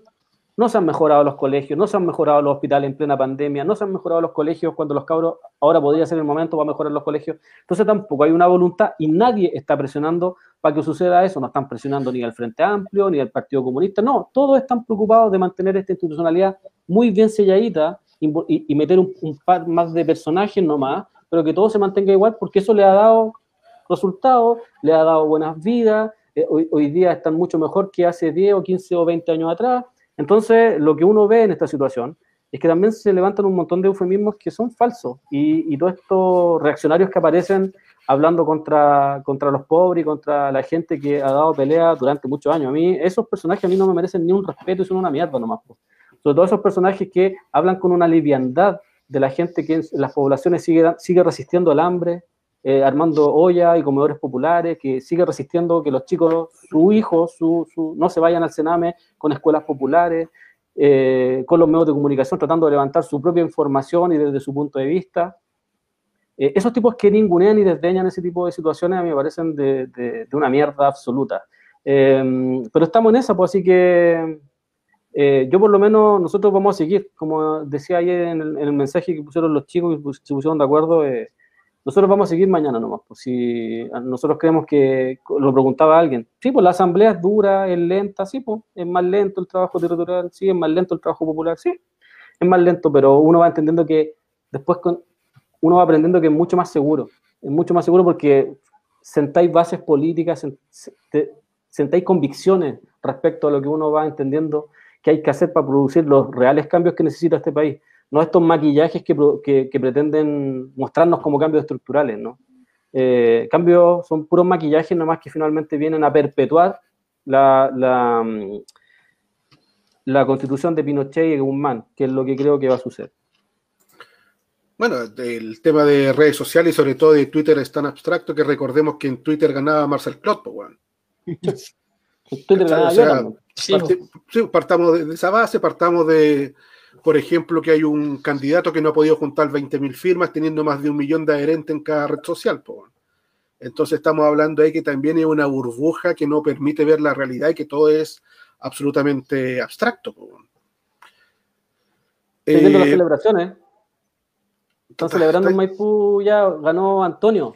Ah, por, por- eso, Jo- por eso Joaquín se quiere ir, porque quiere ir a, a la celebración de Bodano. Ah, ahí está. Quiero ver cómo era la deuda de Cati Barriga. Porque cree que va a gobernar, va va a gobernar deudas nomás el pobre sujeto. Pero bueno, viene de Vitacura, así que ahí, ahí va a tener, va a tener quien la apañe. Eh, yo me, me- me debo despedir a propósito, no, no a poder ir a celebrar, pero igual me alegra que, que Katy Barrigas acabe su reinado del terror en este lugar y que dejen esta, este, este- en la balcanización de esta pobre comuna que ahora, no sé, anuncian esos carritos que andan por todos lados y pura estupidez, porque re- realmente se ha vuelto como medio surrealista Maipú. Eh, ojalá que un poco se aminore eso, tampoco creo que hay mucho más, y yo creo que eso es lo esencial en pensar en esto. Esto no es, yo creo que hay que dejar esta pelea de los votantes versus no votantes, porque acá no se decide nada esencial. Eh, si los que quisieron votar, porque bueno, consideran de que es un control de riesgo, o, o no sé, podemos hacer un poquito más decente el mañana ligeramente, me parece, me parece correcto. Pero la construcción para la verdadera crisis, que es la crisis social, de explotación, de pobreza, de desigualdad, etcétera, no se va por la constitución. La constitución podrá arreglar los problemas de la crisis política actual o lo que quieran, pero la, crisis social que vive este país, que es endémica, parte de este sistema de explotación capitalista de mierda que, vivimos día a día, no se va a acabar con eso y, para eso en realidad llamar a, a- a esos mismos que, dicen tratan de flojo a los demás, bueno, dedíquense a construir eh, en territorio eh, espacios de contrapoder. po. Y yo creo que eso es lo correcto. Yo creo que ese es el camino eh, más allá de lo que resulte o no en estas elecciones. Así que en realidad un poco dejar eso, ese mensaje por lo menos para mi despedida, pero eh, por ahí yo creo que va la cosa. Y también parece que en Estación Central también se va, no, no, no queda Boom por lo menos, también una buena noticia. Gana el Re- candidato a la INE. Parece que el parece que queda.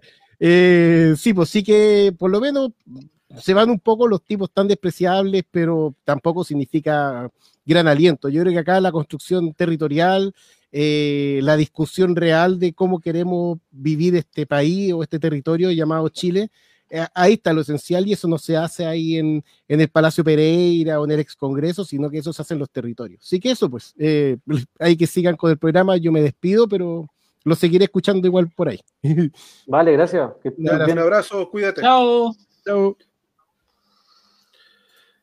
Eh, muchachos, tenemos eh, una consulta acá referente al rol de Rodrigo Mundaca. Ices Electric Dragon dice, ¿qué pueden decir de Mundaca en Valpo? Arrasó, pero ¿podrá hacer algo? Eh, respondo primero yo, por fin. Dale Después tú. se me es que después se me olvida leer. No, dale tú, dale tú, si tú eres el indicado a esta pregunta. No, no, no. Yo, yo, por ejemplo, yo, yo confío harto en la lucha de, de Rodrigo. Pero mm, yo creo que ese es el punto. El diseño del modelo le va a impedir hacer los cambios. Y eso es una, de las cosas que nosotros estábamos, bueno, que venimos hace muchos años hablando. Y lo que planteaba recién el Juaco, que tiene que ver con que, si bien es cierto, son pasos que se dan, pero lo que hace Rodrigo es un cambio de administrador, ¿no? ¿Cierto? Un cambio de administrador y que seguramente va a mejorar y va a tener una mejor visión, una visión más social que la visión que tienen lo- los giles que estaban antes. Pero el, pero, el, pero el diseño no le va a permitir seguramente hacer todo lo que él quiere y todo lo que él requiere para poder hacer cambios profundos. Porque lo que necesitamos acá es un cambio de modelo, un cambio de sistema, y no salvar al sistema como dice Boris, Jackson o Gamba o cualquiera de esos buenos giles.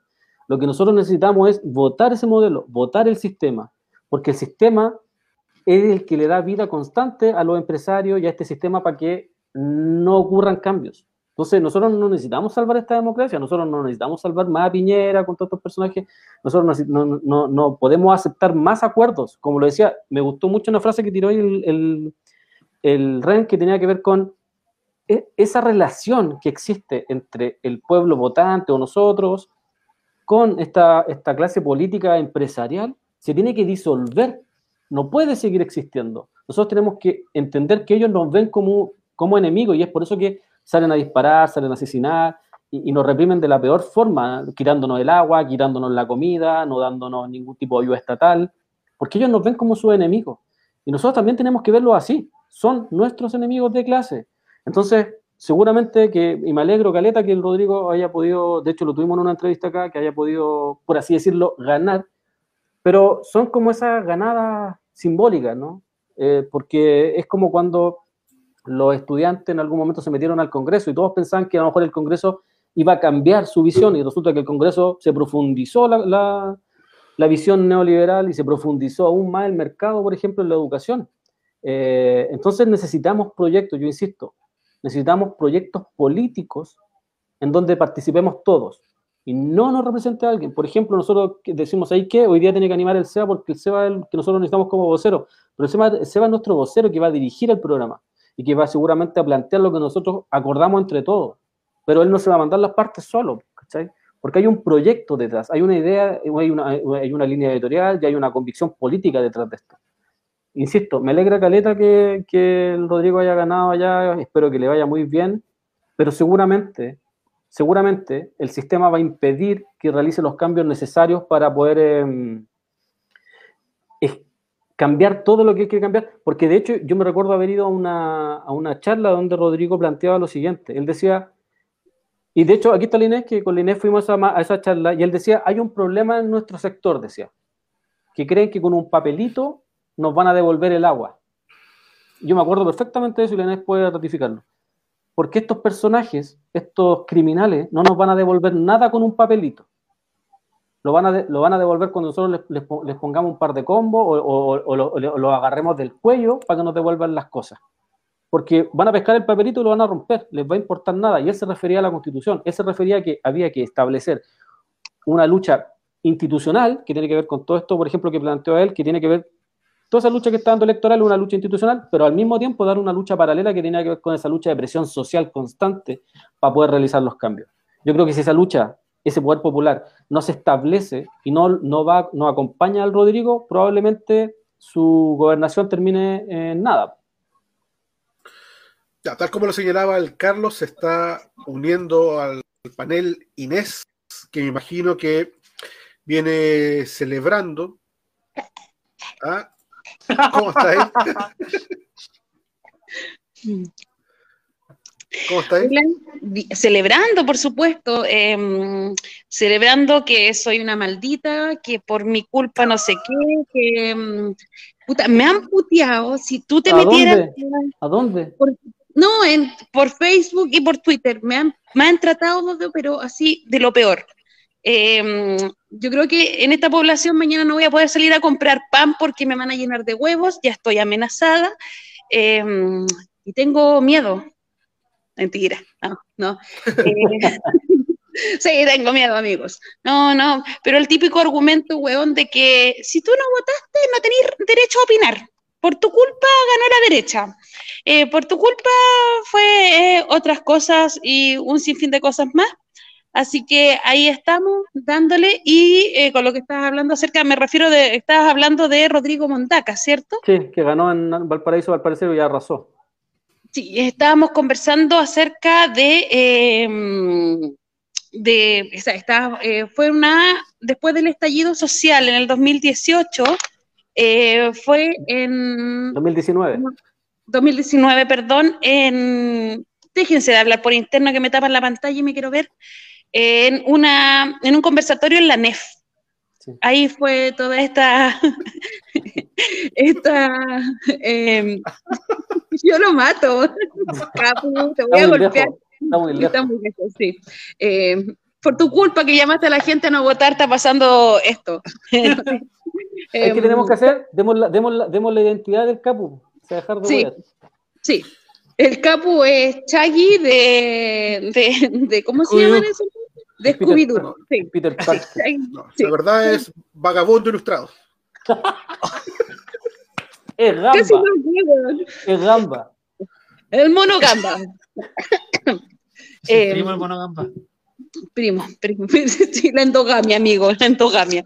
Eh, eh, eh, mira, me he metido poco a Twitter porque como me están puteando mucho, eh, opté por no meterme. Eh, sé que en Estación Central eh, ya están dando como ganador a Felipe Muñoz. Él también se dio como ganador. Eh, en estación, que sea en Maipú, arrasa Bodanovich y alguien Sí. estaba diciendo que ojalá sea tan buen alcalde como lo es de animador. Y como animador es una mierda. Sí, sí. Eh, esa. en Santiago arrasó Irak, no sé, I- Ira, no, ¿cuánto me ayudan ahí? No, no, sí, eh, eh, no, se empataron, se empataron. Yo estaba viendo recién. Eh, se- Le empató a Alessandri.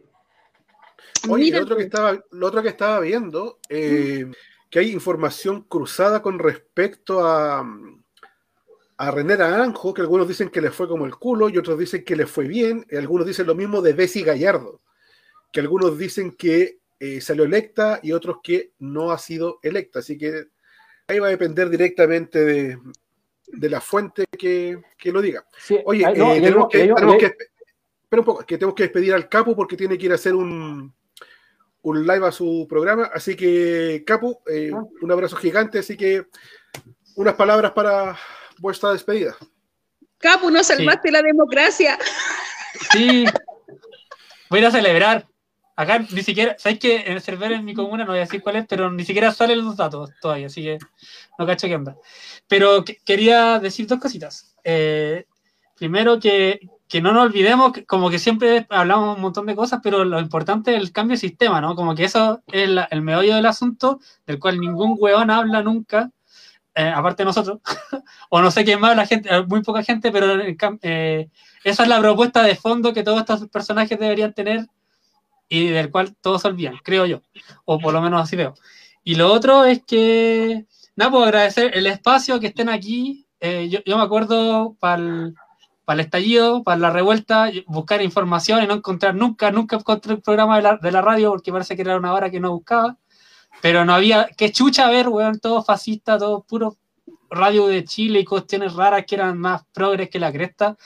Y ahora por lo menos está este espacio que se agradece un montón, que cuando uno no, no está en él, y tengo la suerte de participar, estoy escuchándolo con mi familia, escuchándolo, nos cagamos de la risa. El del viernes estuvo terrible bueno. Así que eso, quería agradecer, muchas gracias por, por la invitación. Un gusto como siempre y espero haber sido un aporte mínimo que fuera. Siempre, no, siempre. Siempre, por algo te invitamos. Me imagino. Un abrazo, No compa. creáis, Que no, no- no creáis que es porque fal- faltó Mario Desbordes, es porque Sí, lo vamos a entrevistar ahora. Así que bueno, vemos la acá, muchas. Nos vemos, que estén bien. ya que estés bien, gracias. Cuídate. Abrazo. Chao. Chau. Chau. Oye, eh, salió electo el degenerado. Me estáis boleando. ¿Baradit o Henry Boyce? Baradit, Henry Boyce y Daniela Stingo. Pues es que uno ya no sabe de qué degenerado está hablando, po, pero la verdad es que salió. Oye, Baradit. es que sabéis que hay un problema ahí, po, porque hay muchos que están hablando de que no se está llegando al tercio, me lo está también escribiendo el profe Smith, muchas gracias al profe Smith también ahí por, por estar amañando todo el rato. Eh, y, y la gente se está olvidando que esta es el sistema de ON, lo hablamos como media hora. El sistema de ON le va a permitir a caleta de giles que no tienen ningún tipo de representación y que da lo mismo si vayan a votar o no iban a votar, da lo mismo que eh, mantengan eh, y que tomen puestos. Porque, insisto, eso no tenía que ver con que la gente fuera o no fuera a votar, si hubiera más o menos eh, votantes. El sistema de ON va a arrastrar al que sea, aunque tenga un 1%, y si es parte de la lista, lo va a arrastrar igual. Oye, acá nos dice Cosmonauta Moss. Entonces, ¿en qué quedó el asunto? Esta tarde el progresismo chileno estaba roteando a la gente por no ir a votar, pero ahora están felices con los resultados de esto. ¿Quién los entiende? Son pinochetistas encubiertos todos esos hueones. Sí. Sí. sí. Oye, eh, una pregunta que me está dando vuelta. eh, perdón mi ignorancia, pero ¿qué pasa con los cupos de paridad? Veo Eso que va a permitir a la Tere Marinovich llamarse a todas las que están, a todas las viejas fachas les va a permitir ganar tus cupos. sí, yo estaba viendo que la Car- Carol Brown, Ca- Carol Brown eh, iba por paridad. Entonces, buena la trampa de la paridad, nomás. sol- solamente quiero decir esa, buena la trampa de la paridad. Sí, pues. Tú lo dijiste Sí. varias veces, sí, que tenía que ver con la clase. Cuando hablamos un tiempo de eso. O sea, ¿Por me imagino que ahora, como los progres están disfrutando, nosotros hoy día cerramos el comedor, compañera, ¿te parece? ¿Mm? No lo están viendo, así que puede hablar tranquilamente. Sí, vamos a cerrar el comedor porque Chile cambió, va a haber comida para nuestros pobladores, va a haber dignidad. No es necesario este comedor popular en el que estamos en este minuto cagándonos de frío, cagándonos de frío porque es como un frigorífico. Entonces, mm, hasta aquí llegó el comedor, pues, sí, sí es la realidad, porque si están celebrando que cambió y que Chile va a cambiar, me imagino que el cambio va a ser desde mañana, o sea, va a haber un sueldo universal, van a subir los sueldos, va a haber máquina para hacerse escáner, endoscopía y un sinfín de cosas más. Claro, No, ten- vamos no, a tenés tener que, no, tenés que esperarte un año, tenés que esperarte un año más que la escriban primero. Ah, ya, y entonces, de- y, de- ¿qué y se después celebra? cinco años y después cinco años más para que se recién se vean los resultados. Ah, entonces tenemos que seguir ya, chucha. Eh, olviden lo que el comedor eh, se cierra, lo volvemos a abrir. eh, mañana esperamos a nuestros vecinos, a nuestros queridos comensales, porque Chile no cambió, pues, o sea, es la realidad. Así que, ¿qué más vamos a hacer? Pues? Reírnos de, las situaciones, vamos a ver eh, qué pasa con todos estos constituyentes, la Tere Marinovich, Marinovich la Carol Brown. aunque tengo una escena en mi cabeza que no me la puedo sacar y que espero que, que, sea así, me imagino a la Machi Francisca Linconao con su guiño pegándole un palo a cualquier. Me va a que las me van a perdonar los y las lamien que estoy hablando, pero me lo imagino y espero que sea así. Eh, pero ahí que su, que su guiño escriba esta constitución. Eso es. No, la weá. Bueno, ya al final la weá es tan absurda que y esta weá es culpa de todos los que aceptaron este proceso. po. Porque por culpa de los que aceptaron este proceso es que nos vamos a tener que mamar a Baradita, a Henry Boyce, a Stingo, a Tere Marinovich, a Marcela Cubillos, porque si no hubiesen aceptado este proceso y hubiésemos seguido en la calle protestando y nosotros planteamos nuestros términos como debió haber sido, seguramente que no le, no le hubiésemos permitido a estos weones. Hoy día muchos se asombraban de que un facho fuera con la polera de, de Pinochet. Bueno, en Chile los nazis tienen derecho a participar de la democracia y a votar, para que ustedes sepan. ¿Por qué? sea- ¿Por qué? Porque es una democracia, o sea, porque es un sistema absolutamente facho, fascista, y que no se va a cambiar con un voto. Weón, reclaman porque un facho va a protestar con, a, que sea, a votar, perdón, con una polera de Pinochet. Cuando tenía a senadores, a diputados, tenías a un presidente que es pinochetista, que es negacionista, tenías a ministros. Entonces, eh, ¿de, qué le- de, de qué, ¿de qué celebraban de que fuera un pinochetista a votar y que no lo hayan dejado votar si lo tenéis sentado ahí? Lo tenéis sentado dentro de toda la, la- la organización política de este país, de la casta política que todavía hacen leyes. Entonces, ¿qué, se, qué celebráis porque al no lo dejaron votar? No, yo no entiendo, de verdad me No.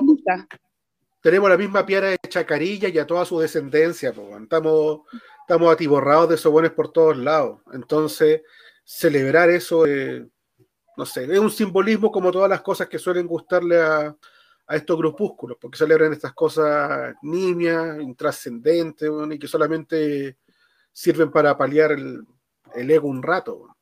¿Van a abrazar Eh, Paco? Oye, con respecto a eso, nos pregunta aquí Anti Blanco y Negro 2020. ¿Están de acuerdo ustedes con que se debe restituirse el voto obligatorio? ¿No? No, no, vas, no. dale nomás. No, no estoy de acuerdo con que haya voto obligatorio. O sea, estoy, no estoy a favor de la obligatoriedad para todo. No, no, soy dueña de decidir si quiero o no ir a votar, así como soy dueña de mi cuerpo, de hacer o deshacer dentro de, de mi espacio. No encuentro que tenga que ir a votar a una elección que no creo en ellas hace mucho tiempo. No creo en ellas, por lo tanto no. No, me van a hacer levantarme o dejar de hacer mi, mi quehacer diario por ir a anu- anular. Porque hay mucha gente que vota por, eh, por tradición, porque no sé, porque es una tradición, como les gusta decir, republicana, levantarse, ir con los niños y las niñas y los niños a votar. Es respetable, sí, pero a quienes no queremos votar no nos obliguen y tampoco eh, somos monstruos, no nos pueden, si esa es la realidad. Sí, que, lo, que lo que dice la Inespo, y porque principalmente eh, tiene que ver con que además se va a levantar una falsa premisa porque va a ir con la participación. Lo, que van a hacer, lo que van a hacer con eso es demostrar como que hay, mucha participación y que y lo que hay con el voto voluntario es que te demuestra que hay la mitad del país tiene diferentes causas por, por, por, las cuales no ir a votar. Algunas son políticas, otras son sociales, otras son por, por falta, por, por, indiferencia, por diferentes situaciones. Pero hay una mitad del país que no es partícipe de esta, de esta dictadura, o sea, de esta supuesta democracia, perdón, no es partícipe de, este modelo, de este sistema, y no está de acuerdo de una u otra forma porque se quedó en la cama, porque le da lo mismo, porque esa persona entendió, por ejemplo, como dice Lené, de que ir a votar no le ha cambiado nada en su vida, porque no vive en Ñuñoa seguramente, eh, o simplemente porque hay algunos que estamos contra el modelo y cuando entendemos de que hay una trampa de esto detrás de esto electoral, que lo único que hace es canalizar el descontento popular, no queremos ser partícipes de eso, pues no queremos ser partícipes de la constitución de Piñera. A mí no me interesa ser partícipe de la constitución de Piñera, no me interesa fortalecer la constitución del 80, no me interesa, no quiero ser partícipe de eso. Entonces, eh, creo que no, no, no, no estoy en lo absoluto de acuerdo. Yo creo que eso es el tema, se vota por conciencia. Eh, y la conciencia no, no, no, se obtiene con un voto. Tú no podías obligar a un poblador a que vaya a votar si el poblador probablemente, te lo decía hace un rato, o sea, no imponen candidatos. Entonces, por ejemplo, yo digo del 95% de los candidatos que estaban ahí, yo no conocí, o sea, del 100% yo no conocía al 95%, no tengo puta idea de dónde salieron. ¿Quién les dijo que representaban a alguien? Al 5% algunos los conocía porque eran luchadores sociales y otros porque aparecen en la tele todos los días. Eh, pero básicamente eso. Entonces, mientras, si te obligan a hacer algo, seguramente van a cooptar un, van a cooptar un montón de cuestiones. Mira, eh, hablando de pequeños triunfos y todo lo que tiene que ver con esa instancia, eh, ya algunos partidos que ya están celebrando el elemento. Por ejemplo, Revolución Democrática está celebrando que ha quedado como el cuarto partido más relevante de Chile tras la UDI, Renovación Nacional y el Partido Socialista somos más grandes incluso que el PPD, la democracia cristiana juntos. ¿Eso dijeron? Sí. Y ganaron en Ñuñoa. ¿A dónde, dónde, dónde podían ganar? Pues, Oye, ¿qué porcentaje hay de votación hasta el minuto? ¿Se sabe? Perdón. Eh, 18.68 mesas escrutadas respecto a la, a la alcaldía. A las alcaldías. Exacto. Mira, los super expertos dicen que cuando se, se, escrutan más del 10% de las mesas, de ahí ya hay, no hay mucha variación. ¿Cachai? Y por ejemplo, hay, eh, como que los porcentajes o los, puntos como que no, no, suben ni bajan mucho. Eh, ya no, hay no va a haber mucha variación. Entonces probablemente lo que ya se está mostrando es lo que va a quedar en definitiva, sobre todo cuando hay diferencias grandes como lo que sucedió en Maipú, por ejemplo, con Antonio. Mira, nos pregunta acá Kisimiaus, ¿y cómo haremos ahora para sacarnos esta farsa de encima? ¿Rechazar la constitución que hagan y seguir en las calles? ¿Mm? Tú responde, vos. si tú decías ayer que iba a ser hermoso, tú, este buen anticipó hace como un mes, va a ser hermoso cuando nos hagan, tengamos que rechazar la constitución de Piñera, que va a ser peor que la constitución de Pinochet. Yo creo que eso debería responderlo tú. No, pues en este caso yo mantengo esa, esa premisa, que que no veo que haya un, elemento muy distintivo entre la carta que se va a escribir ahora y la que tenemos actualmente. Yo creo que en un año más eh, se va a fraccionar todo lo que tiene que ver con este grupúsculo que está armando la constitución y que votó por el apruebo, y que hay muchos que van a considerar que la, que la nueva constitución eh, es mucho peor a la que teníamos anteriormente. Pienso que ahí se va a fraccionar muy fuerte ese grupo, que va a venir una, una pelea muy grande ahí, y no descarto en lo absoluto que cuando haya que ir a votar con respecto a eso, eh, gane el, nos quedamos con la constitución antigua. De verdad creo que, que eso sería muy triste porque independiente de que uno no esté de acuerdo con el actual proceso, de cómo se llevó, de cómo se eligieron los candidatos y la forma en la cual se desarrolló todo después del, 18 de octubre, eh, igual hay gente que sí creyó en el proceso, igual hay gente que se la jugó, eh, hay algunos candidatos que dentro de toda su inexperiencia, dentro de toda su esperanza, quisieron hacer las cosas bien. Y se van a pegar un golpe fuerte, pero espero que ese golpe también les sirva para más adelante. Estoy hablando de, cabros que tienen 20, 22, 25 años, que su primera experiencia política importante y que quizás van a pecar de, de ingenuo en esta oportunidad, pero espero que para la próxima sí les sirva eh, de experiencia, que se den cuenta, por ejemplo, que el mundo virtual es solo eso, que cuando se hacen campañas por redes sociales te puedes encontrar con que por más que tengas eh, 80 mil seguidores, puedes sacar un 1,1% de la votación, porque hay un trabajo territorial que tiene que ser muy importante, que el generar vínculos con tu junta vecinal, con tu vecino, en tu cancha, es sumamente importante. Eh, entonces estoy muy reticente a lo que va a ocurrir con esa nueva constitución, por decirlo de, alguna manera. Sí, me parece, yo creo que la respuesta que diste es como, es como lo de sentido común, ¿no? Y que también se entienda que esa salida, esa, ese plebiscito de salida que tiene voto obligatorio, eso era parte también de las trampas, po, porque te obligan sí o sí. Porque ¿qué pasa si la, nosotros entendemos que la constitución es peor y que no queríamos ir a votar, sino que hay que incentivar otra asamblea, una asamblea que no tenga limitaciones, que, que finalmente cambie de verdad todo?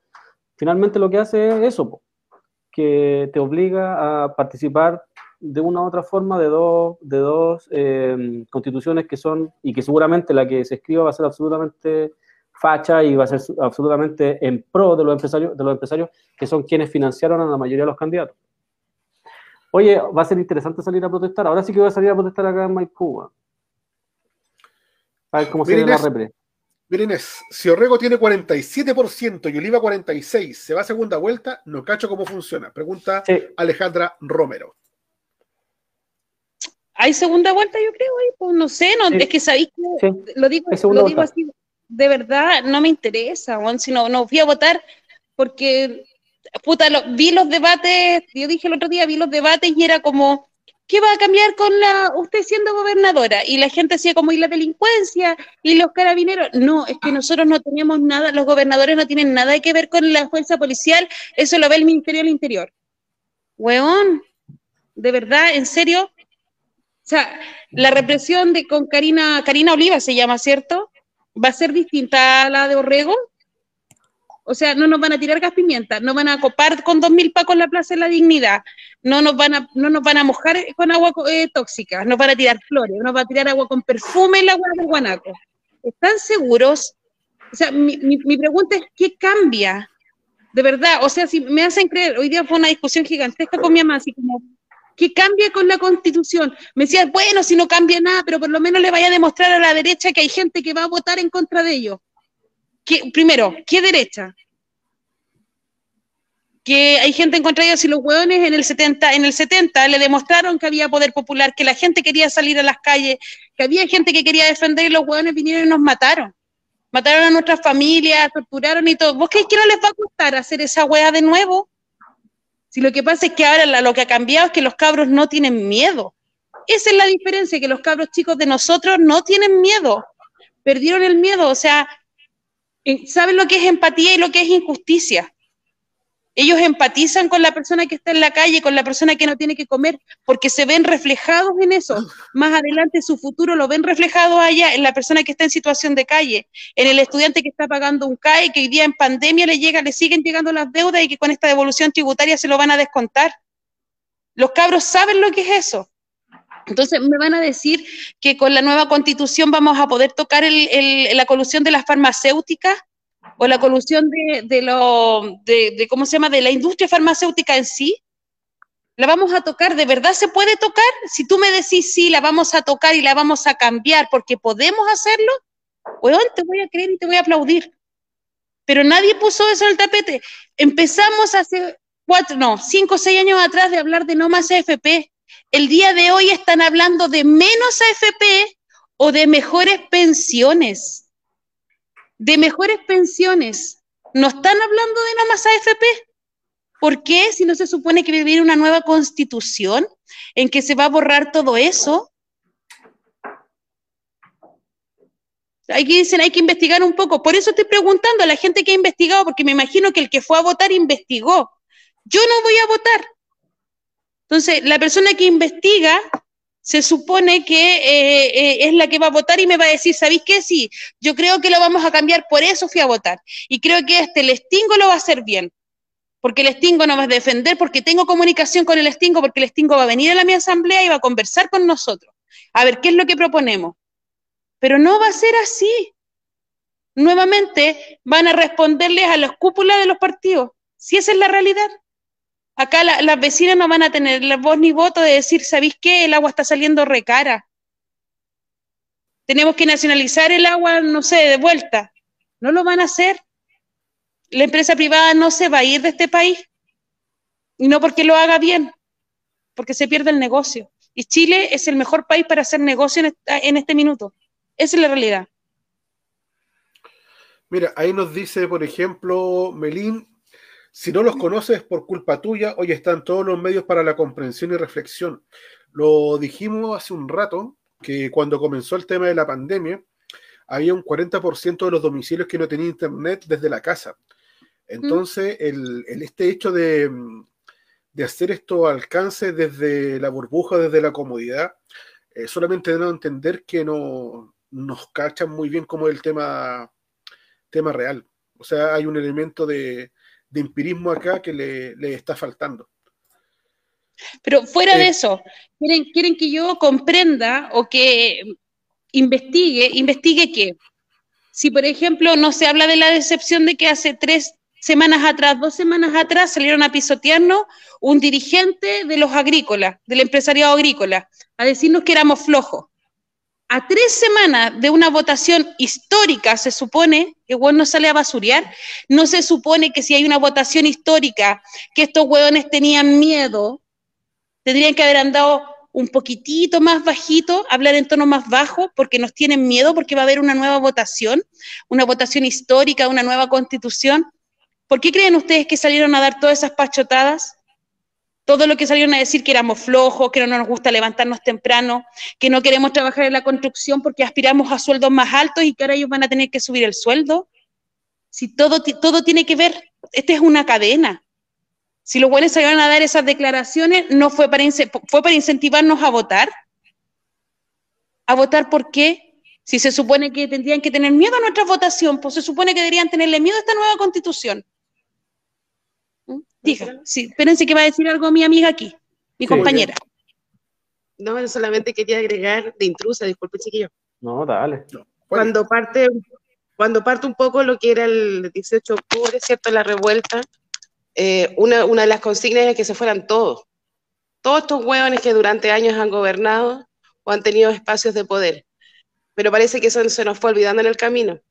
Porque al final son los mismos hueones como que no quieren asumir de que la responsabilidad de que los que no votamos es porque estamos desesperanzados de su mierda de, elecciones. Siempre son los mismos hueones que quedan, los partidos políticos que meten a los mismos hueones corruptos.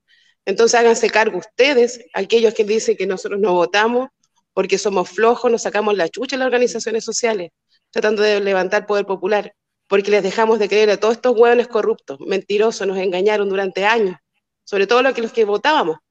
Nos tratan de anarquistas como que fuera un problema pero, pero ellos son los responsables. Todos ellos son los responsables. Todos esos hueones que hoy día están en las papeletas. Pueden haber dos o tres que uno dice, sí, podrían hacer un cambio porque son gente honesta, pero el sistema culiado se los va a comer si está hecho para eso. Era eso, perdón que tenía rabia. No, sí, obvio. Hay que anotarla como panelista. Hay Oye, ¿hay, alguna opción de sumarla dentro de la semana o no? Sí, sí. Vamos a conversar, vamos a conversar. Sí, despedimos, al, despedimos al capucho. no, sí, estoy bueno, estoy bueno. No, son todos aportes y aparte que necesitamos esa mirada. Hay un saludo a la Tuti que es, muy lúcida. Yo, de hecho, le preguntamos un tiempo a Inés si podía ella o la Paloma ahí sumarse por la. Necesitamos lucidez y necesitamos paridad. eh, en el panel. Sí, vale. Entonces, claro. Bueno, yo voy a decir algo. Oye, yo voy a decir algo de mis compañeras. Cuando estuvieron acá abogados constituyentes en nuestra población, que vinieron a explicarnos, que vinieron claro, que vinieron a, explicarnos el proceso constituyente y toda la cuestión, mi compañera Catuti más la Paloma hicieron cagar al abogado. El abogado pobladores, se fue, sí, fueron los pobladores, se fueron con las, se, se fue con el rabo entre las piernas. O sea, le, le agradecimos que viniera y nos explicara, pero lo que necesitábamos eran respuestas claras y no hubo. Fueron puros bypaseos. O sea, las cabras, siendo de población, se bypasearon a, a ese, o sea, se, se pasearon a ese abogado constituyente. Eh, fue cuando hacíamos nuestra, ¿cómo se dice? Nuestros, actividades, eh, actividades. nuestras actividades con artistas y todo, vino Weichafe, vino el Angelo Pieratini y vino este abogado constitucionalista. Bueno, las cabras le dieron clases de constitución en esta población en Villa Francia. Y eso no había solamente ellas dos, sino que éramos un grupo de pobladores reunidos eh, para saltar dudas. Y de ahí que dijimos, no, pues, esta, no, esta, esta constitución nosotros no la queremos, porque no nos sirve, no nos representa. Nosotros no estábamos por la convención constituyente, porque nos impusieran candidatos, no era así. Nosotros estábamos por una asamblea constituyente donde nosotros pusiéramos nuestros nuestros representantes. Nos engrupieron en noviembre. Boric fue el que nos hizo la, la cagadita ahí junto con otro grupito más. Nosotros nunca les pedimos que ellos pusieran la voz de nosotros, porque nuestra voz estaba en las calles, En las asambleas. en las asambleas territoriales, en los comedores populares, en las ollas comunes, en las escuelas populares. Ahí estaba nuestra voz. No Ahí está. estaba en, no, sí, ahí está, no está en esas cúpulas partidistas, porque aunque me, me hayan dicho, oye, pero ¿sabéis qué? Salió la Juanita Pérez que iba en esta lista, eh, sí, pero la señora Juanita Pérez la va a, ¿cómo se puede decir? Le van a dar instrucciones desde la, de- desde la misma lista que salió. Si esa es la realidad, no va a haber otra. Bueno, acá, acá yo puedo confirmar eso. De hecho, conté esa historia al principio, Inés, respecto a que, de hecho, el abogado después me dijo, un abogado que es profesor de la Universidad de Chile, me dijo si el video lo podía exponer en alguna de sus clases porque le había parecido que la gente estaba muy, muy bien preparada en la villa. Y yo le decía que era simplemente la vivencia del día a día, que la experiencia de vida de cada persona le- era, era la respuesta que le estaban dando a él cuando él nos trataron de engrupir con el tema de la constituyente. Aquí hay gente también que postula que con la constituyente podemos rayar la cancha. Sí, ¿a quién le vaya a rayar la cancha? ¿A Luxis con la constituyente? ¿A, a Mate le vaya a rayar la cancha con la, con la constituyente? Ellos te van a decir, van a decir, ¿sabéis qué? Ya nos aburrimos y con la, como nos ganaron la constituyente, les vamos a devolver todos los recursos, les vamos a devolver todos los bosques y no vamos a reprimir más al pueblo mapuche y no vamos a reprimir más a, no, no vamos a reprimir más a, la- a las comunidades en el norte. ¿Seguro? ¿Seguro que va a suceder eso? ¿Estáis seguros? Cuando no tenéis fuerza y organización, probablemente lo que va a pasar es lo mismo que pasó el, el 18 de octubre del 2019. Nos van a salir a masacrar cuando queramos exigir nuestros derechos otra vez. Si tú en el mejor de los casos, si llegaran a escribir una constitución, que no creo que sea así, pero ya supongamos que van a escribir una constitución bonita y todo lo que ustedes quieran, si fuese así, probablemente nos salgan a matar de nuevo cuando queramos exigir que esa constitución se respete. Entonces, los votos sí valen la pena. Creo que es mejor intentar el cambio a través del voto. ¿Qué voto vaya a cambiar? ¿Cuándo vaya a cambiar algo así? ¿Cuándo se ha cambiado algo así en Chile? ¿Cu- ¿Cuándo se ha cambiado? Es que, es que sabéis que por último den un ejemplo de que, cuando, que con el voto se ha cambiado algo. Pero la nueva constitución igual estarán metidos los fachos. Sí, pues sí van a estar metidos los fachos. Y no hay ninguna, absolutamente ninguna diferencia. Y hay que entender una cosa. Mientras no, no exista proyecto popular, mientras no, exi- no exista organización popular que dé pelea a estos personajes, estos personajes van a hacer lo que quieran igual, con o sin constitución. Ya lo han dicho. Hace una semana atrás, hace menos de una semana, la, la presidenta de las AFP dijo, ay, la gente de 25 años, cuando tenga 65, ni crea que va a jubilar a los 65 años. O sea, ella da por sentado, confirma de que en esta nueva constitución las AFP no se van a tocar. Entonces, no es así. Y yo quisiera que me, explicaran, po, ¿cómo van a hacer que Luxi, que Mate, que Angelini, que todos estos personajes respeten la nueva constitución? ¿Con quién? ¿Con quién? ¿Con quién van a pedir? Este es un pacto simbólico, igual que la falsa vuelta de la democracia con el. Exactamente, exactamente. Este es el mismo engaño del 88. Es el mismo show del 88. Alguien decía ahí de que había la lista del pueblo, tenía gente 100% independiente. Lo creo, pero de esa gente 100% independiente, por ejemplo, de la lista del pueblo, como, como le dicen, yo no conocía a ninguno de acá, a ninguno. Ninguno se vino a, pasear acá a la, a la Pobla, Villa Francia, a decirnos, ¿sabe qué vecina? Esto es lo que nosotros pensamos. Esto es lo que nosotros creemos. ¿Sabe qué vecina? Hagamos una reunión para que usted conozca lo que queremos hacer. O nosotros queremos saber qué es lo que usted siente, qué es lo que le gustaría cambiar. Me está, está hablándome de la lista del pueblo, ¿cachai? Y Villa Francia sí o pelea siempre. De acá no hay ninguno. Ninguno. Entonces, eh, ¿qué- qué- ¿en, en qué podéis quedar, cachai? O sea, sí te creo que vaya gente 100% independiente, pero no se acercó a la Pobla, po. Y la Pobla es la que tiene que mandar. Si la Pobla es la que, la, la que vive, no en esa burbuja que vive Ñuñoa, Providencia, Las Condes, Vitacura, Huachuraba, Barnechea. Somos cientos, miles de pobladores que estamos acá todos los días dándole, organizándonos en nuestro territorio, organizándonos en otros territorios también, tratando de hacer cosas bonitas, cosas buenas para el pueblo. Pero nosotros no nos preguntaron, pues, o sea, de esa lista 100% independiente, ninguno se acercó a preguntar, a decirnos, ¿sabéis qué cabros? Yo quiero ser la voz, o quiero plantearme con ustedes. Ninguno. Acá los que llegaban eran hueones que ya conocía y que eran de partidos políticos, y nosotros decíamos, no, con ustedes no estamos ni ahí, nosotros no vamos a ir a votar. Esa es nuestra realidad, pues. ¿Y el Seba? ¿Se quedó dormido ya? No, estoy leyendo los comentarios. Dice aquí Macaco Grande, la compañera que acaba de hablar.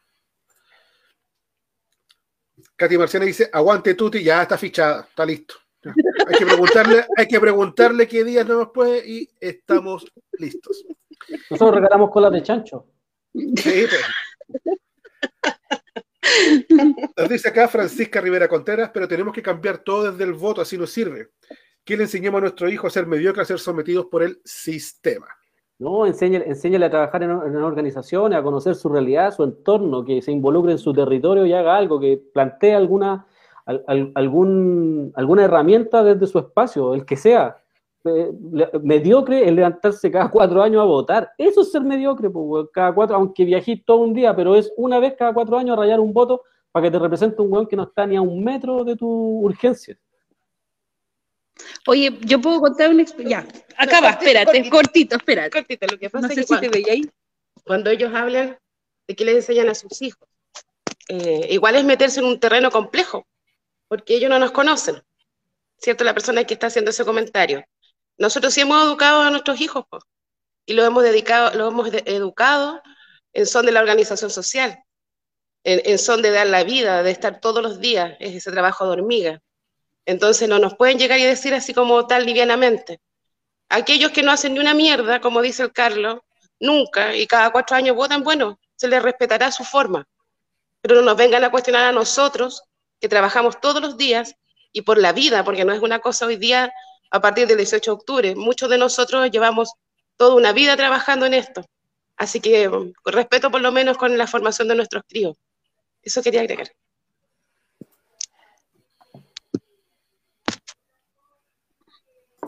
Con bono, Sí, va a ir con bono, va a ir con bono la contratación. Sí. Hay que, va a haber que cortar un- una colita, no de chancho, para, para la contratación. Hay que hablar con el profe Smith ahí. Ver qué podemos hacer. Eh, Siguen llegando comentarios. Nos dice Cata Guerrero: los peores ladrones son los de lápiz y corbata. Hoy había que tratar de hacerle el peso con un lápiz también. po. Por algo se, se luchó caleta. Sí, pero. Pero es que mi- sigo insistiendo, cuando salimos, como le decía mi compa acá, antes del 18 de octubre, y el 18 de octubre se sumó mucha más gente, ¿quién les dijo que con un lápiz la íbamos a cambiar? Te creo si hubiéramos dicho asamblea constituyente, que es lo que estábamos todos gritando y todos peleando. Pero nos metieron la vacuna, constitución, no, ¿cómo es? Convención constituyente, o la otra, ¿cómo era? Asamblea mixta, una wea así. Eso era. Y eso no es lo que pedía la calle. No es. Entonces, ¿en qué, eh, no sé en qué minuto cambió este discurso de que en la calle estábamos pidiendo una convención constituyente si no se parece nada a la asamblea? Si esa es la realidad, ¿en qué se parece la asamblea a la constitución? Vas a tener a Walker, el ladrón de aguas. Vas a tener a la Tere Marinovich, que puede que no haya sacado los votos, pero la buena va a estar por paridad estás hablando de la hija, de la nieta de un ministro de Pinocho. Están gobierno porque fue un pinochetista a votar y no lo dejaron. Si vas a tener a la nieta de un ministro de la dictadura cívico-militar de este país creando una nueva constitución. Y eso no es por culpa de los que no fueron a votar, es porque se les permitió en esta nueva constitución estar a ellos dentro cuando eran los que rechazaban. O sea, ¿cómo es posible que haya un grupo que rechazaba y ahora va a estar a favor de hacerla? Y más encima la va a hacer. O sea, cuando te dijeron, ya, vota y rechazo o apruebo, y se dice apruebo, debería haber venido con una hueá una letra, una de esas, letras, ¿cómo se llama? Letras chicas abajo, como en todos los documentos que nos meten a nosotros, es decir, pero no pueden participar los que hicieron campaña contra el rechazo. Ah, no es democrático. No es democrático. O sea, la democracia está para algunos y para otras cosas no. O sea, no, sé, no, y, tampoco cualquier persona que haya hecho apología a la dictadura tampoco tendría que haber participado en este proceso. Es un mínimo de un mínimo regato. Eh, nos dice acá Caracolina 369, hay que votar. Igual no siguen saliendo los mismos. Por algo salió Piñera dos veces. O sea, si nos ponemos a revisar quién salió hoy día, eh, no sé si es como votar sirve. Mm. Claro. Nicobek, el triunfo del sistema es que sin votos. ¿Cómo, cómo? El triunfo, no, pues el triunfo del sistema es que no votes, le leo yo. No, es que, es que lo cambió después. El triunfo del ah, sistema es que sin votar. El sistema electoral es trucho, nos dice Pelado Araya Ángel. Hoy había, había un mensaje por ahí de, de Temuco que estaba bien bueno. Ya. Acá lo tengo. Dulce Sonoro dice, acá desde Temuco escuchándolos mientras trabajo. Soy una trabajadora independiente que trabaja de lunes a lunes en una de las comunas más pobres del país, una de las más fachas y violentadas. Sí, por lo que decía también ahí el, Nico Beck, no es real, compa. Eh, la participación electoral en Chile nunca ha sido alta, excepto lo que sucedió con el apruebo y el rechazo.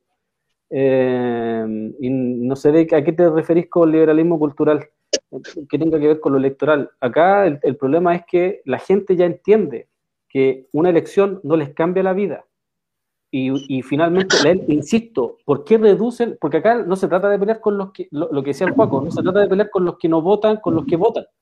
Se trata de entender de que, independiente de la acción que tú hagas si, no si, no, si tú no tenías una organización popular, votar o no votar vale callampa, no sirve.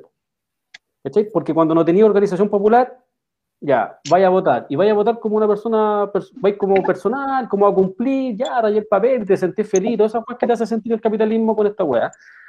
Pero no hay ningún proyecto detrás. No, tú no estás buscando un cambio con otro grupo, con otro colectivo y te decís, ya sabéis que vamos a ir todos a votar porque nosotros queremos hacer esto. Esto es nuestro planteamiento, este es nuestro proyecto. Eso no existe. La gente dijo, ya vamos a ir todos a votar, pero ni siquiera saben por qué están votando. No saben por qué por cambiar, por cambiar la constituyente. Ya, pero ¿qué se va a cambiar de la constituyente? Puta, hemos estado aquí como dos horas ya, pero insisto, ¿qué se va a cambiar de la constituyente si la constituyente viene amarrada, pues, weón? O sea, de hecho, la estructura más grande de la constituyente dice que no se puede modificar el marco legal de la constitución del 80.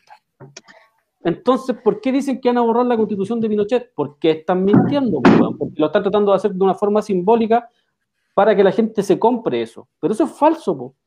¿Por qué hablan de que, de que se va a poder cambiar algo si va a estar visada por una comisión técnica, una comisión técnica que está integrada por empresarios y por eh, esclavos de empresarios que pusieron ahí para que la avisen? Y esa comisión técnica se va a encargar de decir, ah, no, usted no puede hacer esto, no puede hacer esto, otro. ya, este constituyente faltó no sé a qué, cuántas weas, hay que expulsarlo, hay que sacarlo. Y después de hacer todo eso, después de visarla, porque la van a avisar la comisión técnica, tiene que pasar por el Poder Judicial y el Poder Judicial va a tener que decir, ah, esto no es legal. ah, tocaron los tratados de libre comercio con China, no sé. Ah, no, no se puede. Tocaron los, tratados de libre comercio con Estados Unidos. No, tampoco se puede. ¿Por qué dicen que van a cambiar? Resulta que Chile es el país con más tratados de libre comercio y lo que nos está gobernando eh, hoy día son los, precisamente los tratados de libre comercio. Porque eso es lo que, eso es lo que mantiene la, matriz productiva, que es la que hay que cambiar. ¿cachai? Y resulta que eso tampoco se puede cambiar. Entonces, ¿qué fueron a votar? Fueron a votar una ilusión de un cambio que no va a ocurrir. Y resulta que les molesta que uno les diga eso. Y además, no son culos de hacer la, la autocrítica y decir, ¿sabéis qué? Nosotros perdimos ahí, Juan, porque en realidad nuestro candidato nunca hizo un trabajo territorial, nunca tuvo una organización, pues, Juan. Lo elegimos a Deo y nadie lo conoce. Entonces, se trata de eso. la autocrítica de cada uno. La gente no va a votar simplemente por flojera como creen algunos, o simplemente porque no revisó en internet. Como decía el Seba, hay un 40% de los hogares que no tiene internet, acceso a internet, y del 60% hay un 20% que tiene un acceso a internet por datos. ¿cachai? Y si están a la chucha del mundo en un cerro, no les llega el internet. Entonces, no crean que su realidad es la misma de todos. Y hay un sinfín de cosas que hay que analizar y hay que reflexionar en torno a eso. Y no nos podemos estar insultando porque unos votan y porque otros no votan. Yo, por ejemplo, hoy día me fui súper en mala con los compas que estaban insultando a la gente que no votaba. Y compañeros cercanos, y lo encaré. ¿Cachai? ¿Qué te pasa, po? ¿Cachai? Hay gente que lleva trabajando, como le decía la Tuti, toda la vida en esto. Y siempre han estado parados en una vereda, siempre han estado parados en una vereda, y siempre han puesto el cuerpo. ¿Cachai? Resulta que hoy día un montón de ñuñoínos, weón, porque así los veo, como que son puros ñuñoínos. ¿Cachai? Que, ay, que, ah, no, que es lo más fácil, la weá más floja, la weá más cómoda del mundo es votar. po. Porque no tenéis, ¿qué esfuerzo? No arriesgáis en lo absoluto nada. Ah, si te va mal, ah, le echáis la culpa a los que no votaron. Pero no son culos de hacer una autocrítica y decir, ¿sabéis qué? Nunca levantamos un proyecto, weón. Estos buenos nos cagaron el 15 de noviembre, nos quedamos callados y le aceptamos todo lo que nos dijeron. Y le aceptamos todo lo que nos dijeron con el apruebo y el rechazo, le aceptamos todo lo que tiene que ver con cómo escribir la constitución, si además te están, te están como incentivando a que la weá salga peor de la que tenemos hoy día. Y resulta que- el- el- el plebiscito de salida es obligatorio. Entonces te van, a hacer, votar entre que te mantengáis con la constitución de Pinochet, que es una mierda, o que te mantengáis con la, con la nueva constitución de Piñera, que probablemente también sea una mierda. Entonces, ¿por qué hablan de que votar va a realizar un cambio? Si está establecido, te lo demuestran, los hechos están ahí. ¿Cachai? Los amarres están ahí, nadie los está inventando, están ahí. Y, que en un año más nos van a estar diciendo, ah, sabéis que tenían razón, weón. Y no se trata que tengamos razón. Yo no quiero tener razón, pues, weón. Yo lo que quiero es que la gente reflexione y, en torno, y vea qué es lo que está votando, qué es lo que está produciendo. Pero resulta que parece que para algunos es mucho más fácil encontrar el culpable, buscar un culpable por el fracaso de, de no sé qué eh, y de creer que un voto puede cambiar algo. Mira, tenemos acá dos visiones distintas con respecto al mismo proceso. Nos dice eh, Robin Lagüen, el acuerdo por la paz no es lo que pedía la calle. La gente se quedó con el placebo de la convención y la constitución. Y después nos dice, Kisimiaus siempre se pidió la asamblea constituyente y ellos disfrazaron el nombre e hicieron creer a la gente que era lo mismo. Exacto, exacto. Estoy de acuerdo con los dos. Eso fue, eso es. Robin Lagüen dice, y la constitución funcionando como el Congreso casi binominal y dejando todos los tratados de libre comercio. Exacto. ¿Por qué les cuesta entender tanto eso a los progres? ¿Por qué, no, por qué andan buscando culpables weón, cuando la weá, ellos más encima hicieron los tratados? Boric y todo ese sector hizo el acuerdo y, hizo, y realizó todo eso amarre. ¿Cachai? Pero lo bueno es para ellos es más fácil insultar al otro porque no fue a votar, porque no sé qué. Y resulta weón, que eh, eh, lo- lo- lo- los diseñaron ellos. Inés eh, nos dice acá, por ejemplo, Francisca Rivera Contreras, démosle la pelea desde la Pobla, los líderes están ahí, no en los partidos, la Pobla es grande. Después tenemos otro comentario que señala que Simiaus, aunque no tengan un tercio, no debería haber estado quienes rechazaban. O sea, Blumel está ahí. ¿Qué es lo que decía Joaquín? Consideramos que cualquier persona que haya sido eh, partícipe en violaciones de derechos humanos no tendría que haber participado en este proceso, ya fuese en los últimos tres años o desde la dictadura o incluso los apologistas de la dictadura. Nos dicen ahí, Marcela Cubillo salió, sí, era lo que esperábamos. De hecho, todos dijimos que salía Marcela Cubillo, ¿cierto? El viernes. Sí, sí, porque tiene, porque Sí. tiene maquinaria, porque tiene maquinaria electoral. Y si eso era lo otro, los, los, los, los cargos, o sea, los votos directos, la mayoría tiene eh, maquinaria electoral. Orrego no salva a nadie, Orrego no lo sigue nadie. Pero el weón- nosotros también dijimos que iba a ser electo porque tiene maquinaria. Hoy, hablando de maquinaria, Inés, ¿cómo le fue a tu candidato en Estación Central? No tengo idea, no me he metido a ver, estaba acá en el comedor todo el día, toda la tarde. O sea, en la mañana casa, cosas, feria, cocina, comida, lavar losa, venirme para acá. Ah, Y hasta ahora estoy acá. para hacer vida social, pues, para hacer vida social, como dijo el otro. Sí, pues vamos a hacer vida social. Nos gusta, no hacemos vida social en los consultorios por pandemia, así que la hacemos acá en el comedor. Eh, eso. Eh, dice, Asamblea Constituyente tenía que ser para que no haya TPP 11, pero hoy se dio esto, si es una, ay, se me fue. No, se me fue. No alcanzo a leer. Hay alguien hablaba de las ollas comunes. Sí, la lucha sigue en los territorios. El hambre va a seguir. Las enfermedades, los bingos. Ahí leía una tipa que no sé quién es que decía que mm, a, a la gente que no fue a votar ya no hay que ayudarla ni en los bingos ni en la ni, ni con Ah, las sí cuentas. lo leí. Sí lo leí. Eh, weón, ¿qué te- sí, ¿qué te pasa? ¿Qué te pasa? Si la gente hace bingo, por algo es. No es porque en este país haya salud. Hasta el día de hoy se están haciendo rifas por nuestros cabros presos y todo. Eh, entonces, no, no. No, si la gente hace bingo de pura, de, de, de caprichosa nomás, pues, pues porque le sobra. ¿ah? Mm. ¿Cachai? Bueno, esa es la empatía de los hueones, po. esa es la empatía. de- son tan reaccionarios y son tan pinochetistas como los mismos pinochetistas, po. Ese- esos son, esos son, precisamente esos son. Por eso mismo nos, nos dan desconfianza y por eso mismo no vamos a votar por ellos. Y nunca vamos a participar de sus procesos. Porque eso- esos O sea- son, son unos buenos reaccionarios que cuando no se hace lo que ellos quieren, puta, seguramente como lo que va a pasar en, ahora en adelante, nos van a tirar la repre igual como la tiraban los otros. Pero sí fue, yo me, yo me recuerdo, en la primera elección de Bachelet, eh, las poblaciones era como vamos a tener a la primera mujer presidenta, todas vamos, porque se usaba esa, como esa, todas íbamos a ser reina de la Gabriela Mistral, utilizaban el todas vamos a ser presidentas. Eh, y sí, fui a votar, yo vez fui a votar y no lo niego, porque mi mamá, sí, pero Inés, esta, esta elección va a ser histórica, vamos, tienes que ir, y mi familia, Inés, tienes que ir y todo. Partí a votar. En la Alameda nos sacaron la chubucha con Bachelet, pues, con Bachelet en el, en el gobierno. Nos sacaron cresta y media. Oye, pero Bachelet fue la que puso el bono marzo. ¿Y por qué lo puso?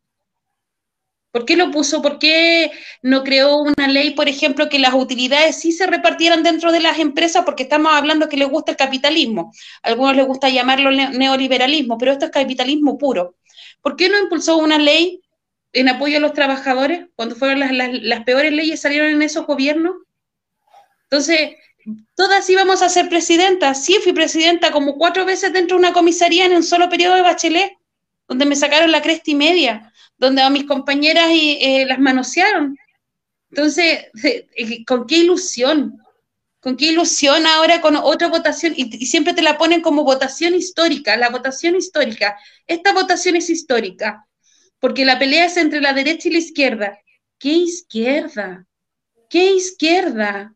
Nómbrenme a alguien de izquierda, el PPD, el Partido Socialista, Comunes, el FA, que el FA cuando nació nace como estamos contra del duopolio. Y yo me acuerdo haber puteado muchas veces a Boric mientras estábamos en las marchas estudiantiles en el 2010, 2011, 2012. Porque los hueones cuando quedaba la cagá que decían se lavaban las manos. Nosotros convocamos, pero no a la violencia. Bueno, si te cortaban la marcha a la mitad, ibas marchando con tus críos y te cortaban la marcha a la mitad y te sacaban la chucha. Más encima se adueñaron de un movimiento que no les pertenecía porque era de los secundarios. Y siempre se, pegaban a los tres, cuatro mes- me- meses después, cuando veían que la weá había aprendido, se plegaban y se hacían dueños de las movilizaciones. Es como hoy día se hizo dueño, por ejemplo, en noviembre de nuestra voz. Y eso no se puede olvidar. Entonces, ¿cómo voy a creer en alguien que se adueñó de muchas cosas antes de, de una lucha y la vendió completamente? Ah, pero es que Bachelet dio gratuidad a todos, a todos dio gratuidad. Bachelet terminó con el CAE, se terminó el CAE. No, pero es que después volvió a gobernar Piñera, volvió a gobernar Piñera, no dejó nada listo. ¿Y la constitución que iba a ser, eh, que iba a ser eh, Bachelet, qué pasó con ella? Está hablando Piñera, pongan, si quiere pongan a Piñera ahí, para que no... Oye, No, un, datito, un, un datito nomás para los, para los que creen en esta democracia. Viste que ganó la Ripamonti, que es del Frente Amplio y RD en Viña del Mar, Sí. y, y está comentando Alejandra Matus que los marinos salieron como a amenazar. ¿Amenazar qué? ¿Amenazar?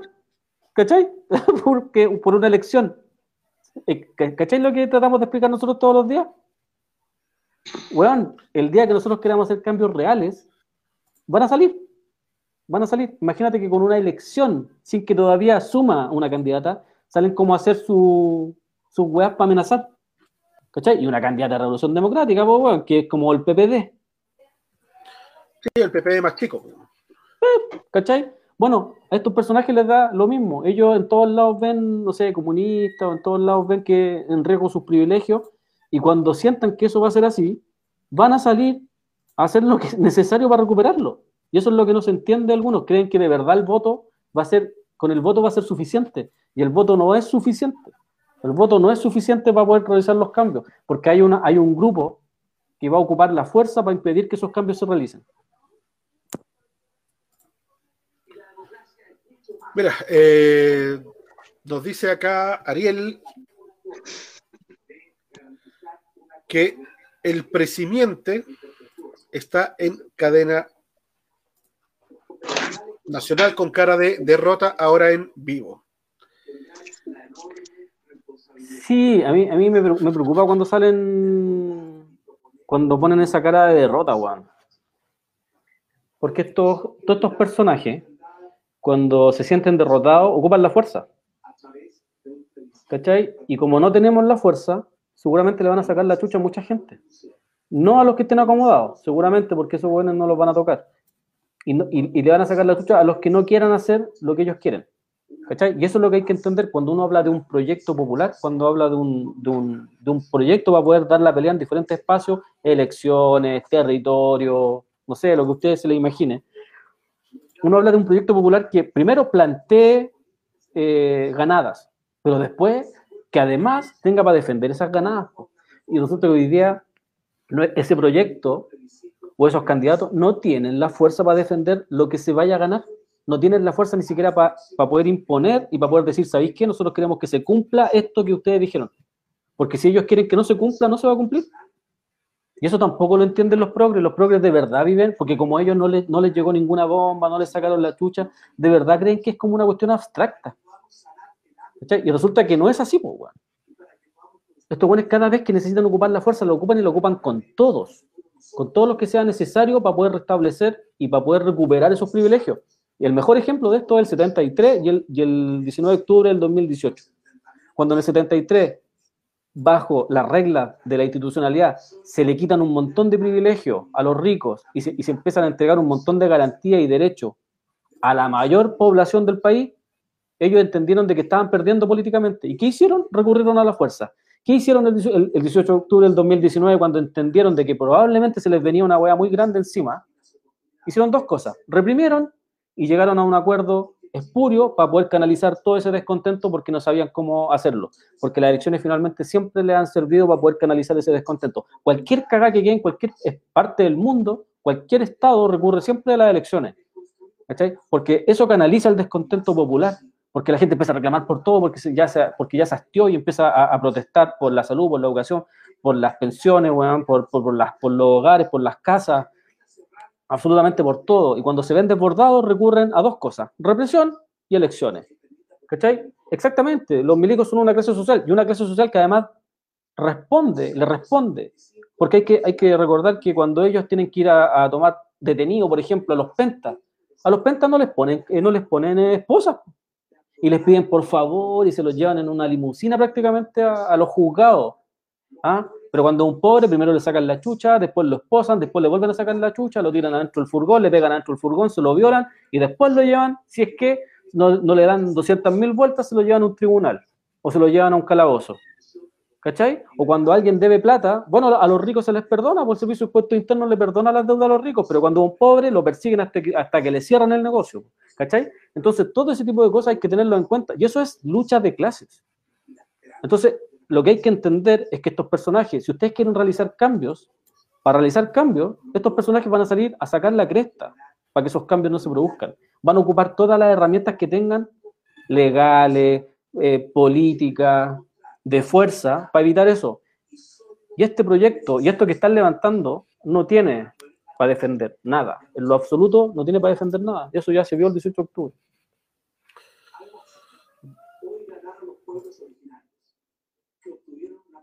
Exactamente, crean un enemigo implacable y justifican los peores vejámenes. Cuando lo dijo Piñera, pues, dijo estamos en una guerra con un enemigo poderoso, él estaba hablando de todos y que probablemente esos enemigos poderosos iban a ir tras sus privilegios, que fue lo que ocurrió con, con, con la, con Cecilia Morel.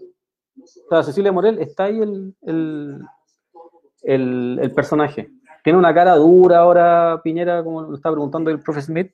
No sé si pueden compartir en pantalla.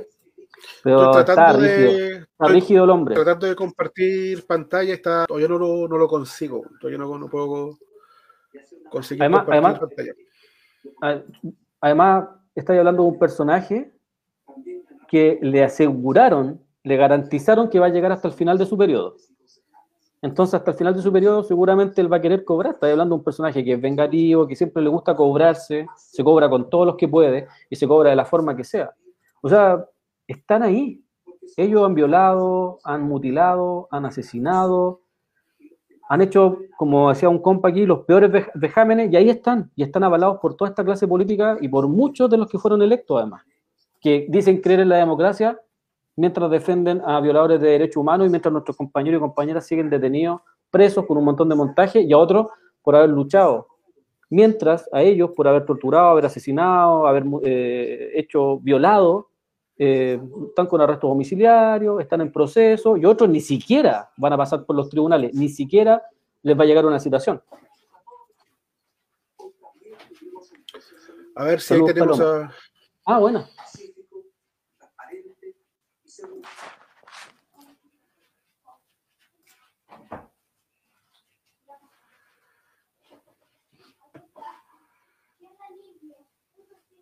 Le falta como volumen.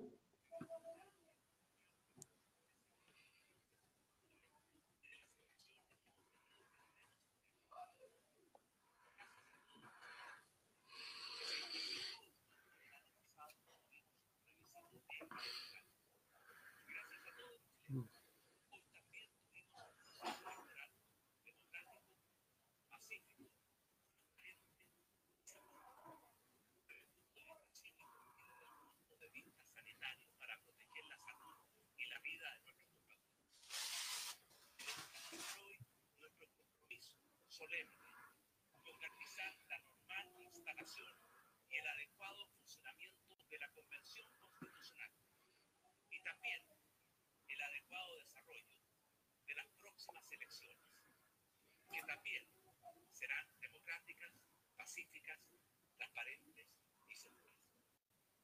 Quiero terminar estas palabras y entonces no solamente propio, sino que de todo el gabinete, y yo sé que interpreta la inmensa mayoría de los chilenos, agradeciendo desde el fondo del alma a todos quienes, con su esfuerzo y su amor por hicieron posible este ejercicio de la democracia. A los locales de mesa, a los apoderados de mesa, a CERVEL, al Ministerio del Interior y otras instituciones del Estado, a las Fuerzas Armadas, a las Fuerzas de Orden y Seguridad, y sobre todo a las chilenas y chilenos, y muy especialmente a los adultos mayores, que al participar en esta elección manifestaron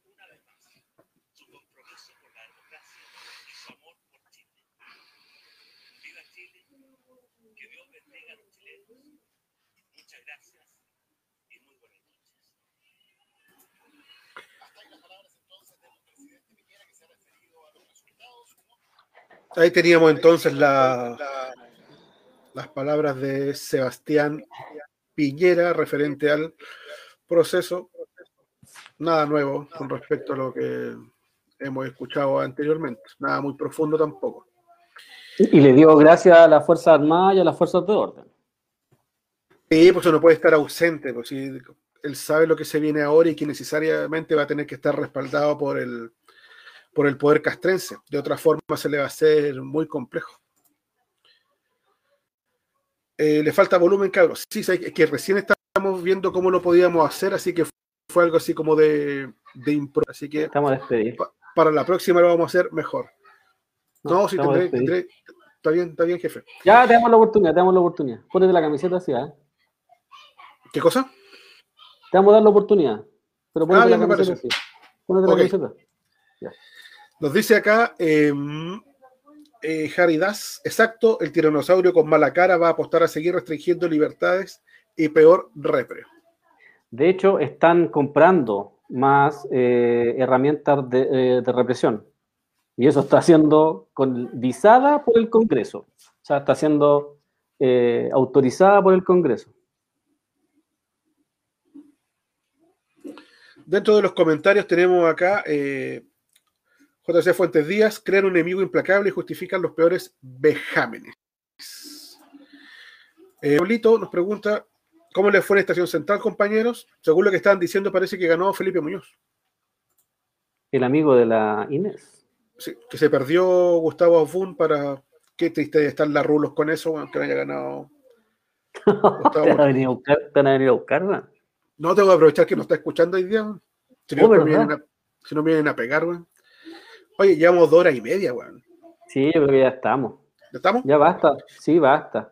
Basta de exponernos y que nos agarren, que se llene de progre aquí, eh, culpándonos de toda esta desgracia. Oye, menos mal que ganaron varios de sus candidatos, si no estaríamos, estaríamos en el paredón ya. así.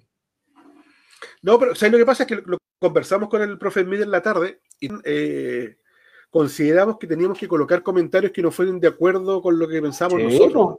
O sea, le dimos harta cabida a harto psicopruebo, harto a favor del voto. eh, así que si quieren hablar de pluralismo, bueno, o sea, les dimos cabida a todas, bueno, salvo a los fachos y a los pinochetistas, pero les dimos eh, cabida a todas las voces, incluso disidentes, en momentos como este. Ah, sí, pues si no hay problema con eso. Si el, el tema es cuando yo no, yo no soy de la tele voy a tener un, por ejemplo, no voy a tener un discurso políticamente correcto y, no te voy a- y si me venía a insultar o me venía a tratar de huevonao porque no fui a votar, probablemente te voy a responder en los mismos términos o más pesados, porque no te debo absolutamente y no le debo absolutamente a nadie. Entonces, es lo mismo lo que vaya a suceder. Si se quieren ir 200 mil de, de- de- de los que nos siguen en la radio porque nosotros no vamos a votar, váyanle, váyanse nomás no hay ningún problema con eso, nosotros no dependemos de los likes, nuestro trabajo va a seguir siendo el mismo en el territorio, en la radio, en la escuela, en todos lados, entonces no dependemos de likes para poder realizar nuestro trabajo, ni queremos ser famosos, queremos tener cargos políticos, ni, ni puesto en algún espacio, ¿no?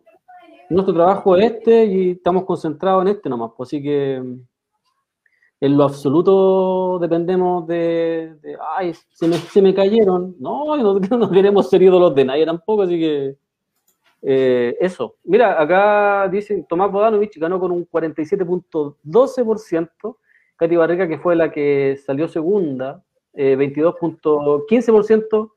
Chucha, weón, cuando despierte Joaquín Lavín Jr., cuando despierte y diga, ¿qué hiciste?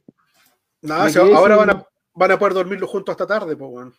y van a poder volver a las condes, pues, weón, si acá están viviendo forzados. sí. Aunque, ojo, vivían en una casa grande ya en, ahí en el, en el, en el, en el casco antiguo de Maipú, pero luego la Cati Barriga se compró ahí en Lonquén, weón, una parcela, pero así, bueno, digo se la compró, uno supone. Probablemente haya hecho algo trucho, pero, weón, la, la, la, la casona, esas mansiones de Miami y todo, quedan chicas, weón, al lado de la weá que se compró ahí en Lonquén. Oye, y de, de hecho, a Bodanovich, cuando ahora le encargo, como decía el Joaquín, el, ¿Mm? el hoyo, el hoyo económico ahí, weón. Si cacha, ha pasado Vitori, pasó esta mina, eh, weón, tener El, ex, el ex eh, ministro de Obras Públicas, el Undurraga, un Durraga, ¿cachai? Vas a encontrar con un hoyo financiero gigantesco ahí, weón. Así que el, el cuiquito Fano la va a tener fácil allá, weón. Bueno, uno, uno de los principales hoyos que deja Cati Barriga, uno de los tantos, tiene que ver con que, tú cachai que había como una especie de transformador de Google aquí en Sudamérica. y ella lo ofreció y está en la división de Cerrillos con eh, Maipú. Y se gastan millones de litros de agua para enfriar esa weá, para que Google pueda seguir entregando eh, servicio a toda Latinoamérica.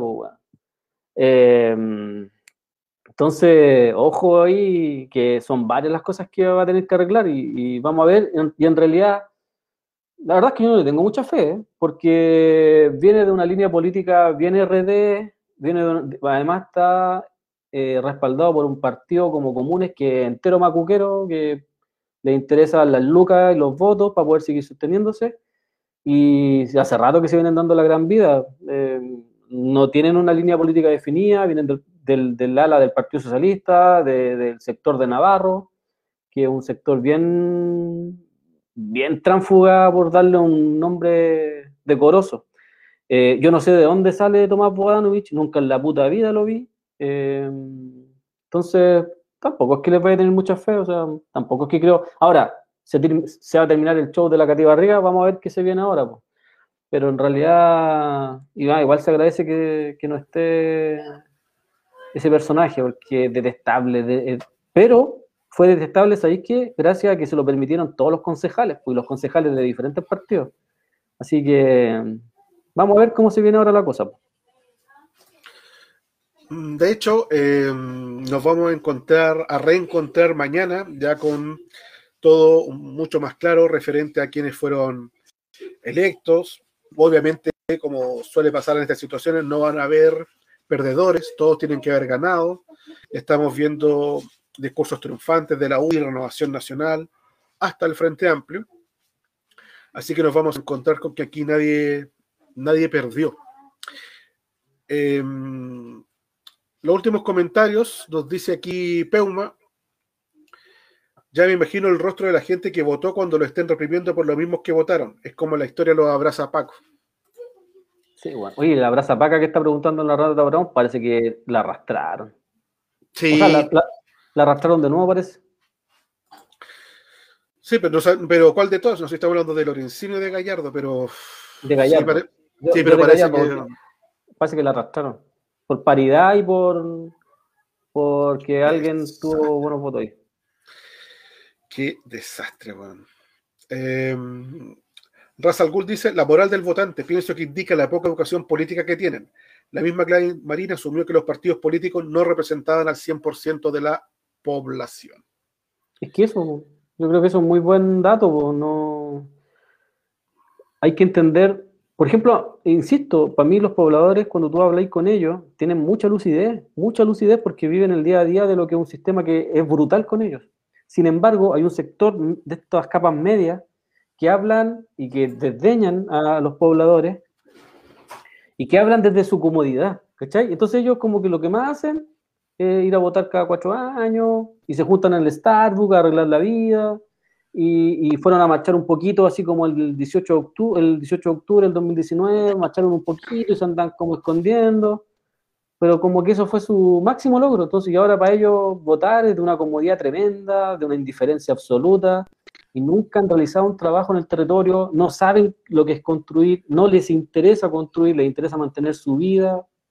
Entonces, para mí, por ejemplo, esos son ignorantes políticos. Toda esa, toda ese, toda esa capa media eh, son ignorantes políticos porque, yo insisto, yo cada vez que les pregunté, cuando por ejemplo fue el abogado este a la villa, yo le pregunté, bueno, y cuando haya que imponer la, la- en el mejor de los casos, la, mm, la, constituyente que nosotros escribamos, ¿cómo la va a respetar Luxi? Y quedó para adentro. ¿Qué me va a decir? ¿Cachai? Eh, ¿Cómo la va a respetar Mate? ¿Nos van a devolver el agua? ¿Nos van a devolver los bosques? ¿Qué, po? Si nosotros le escribimos en un papelito, ¿la van a devolver?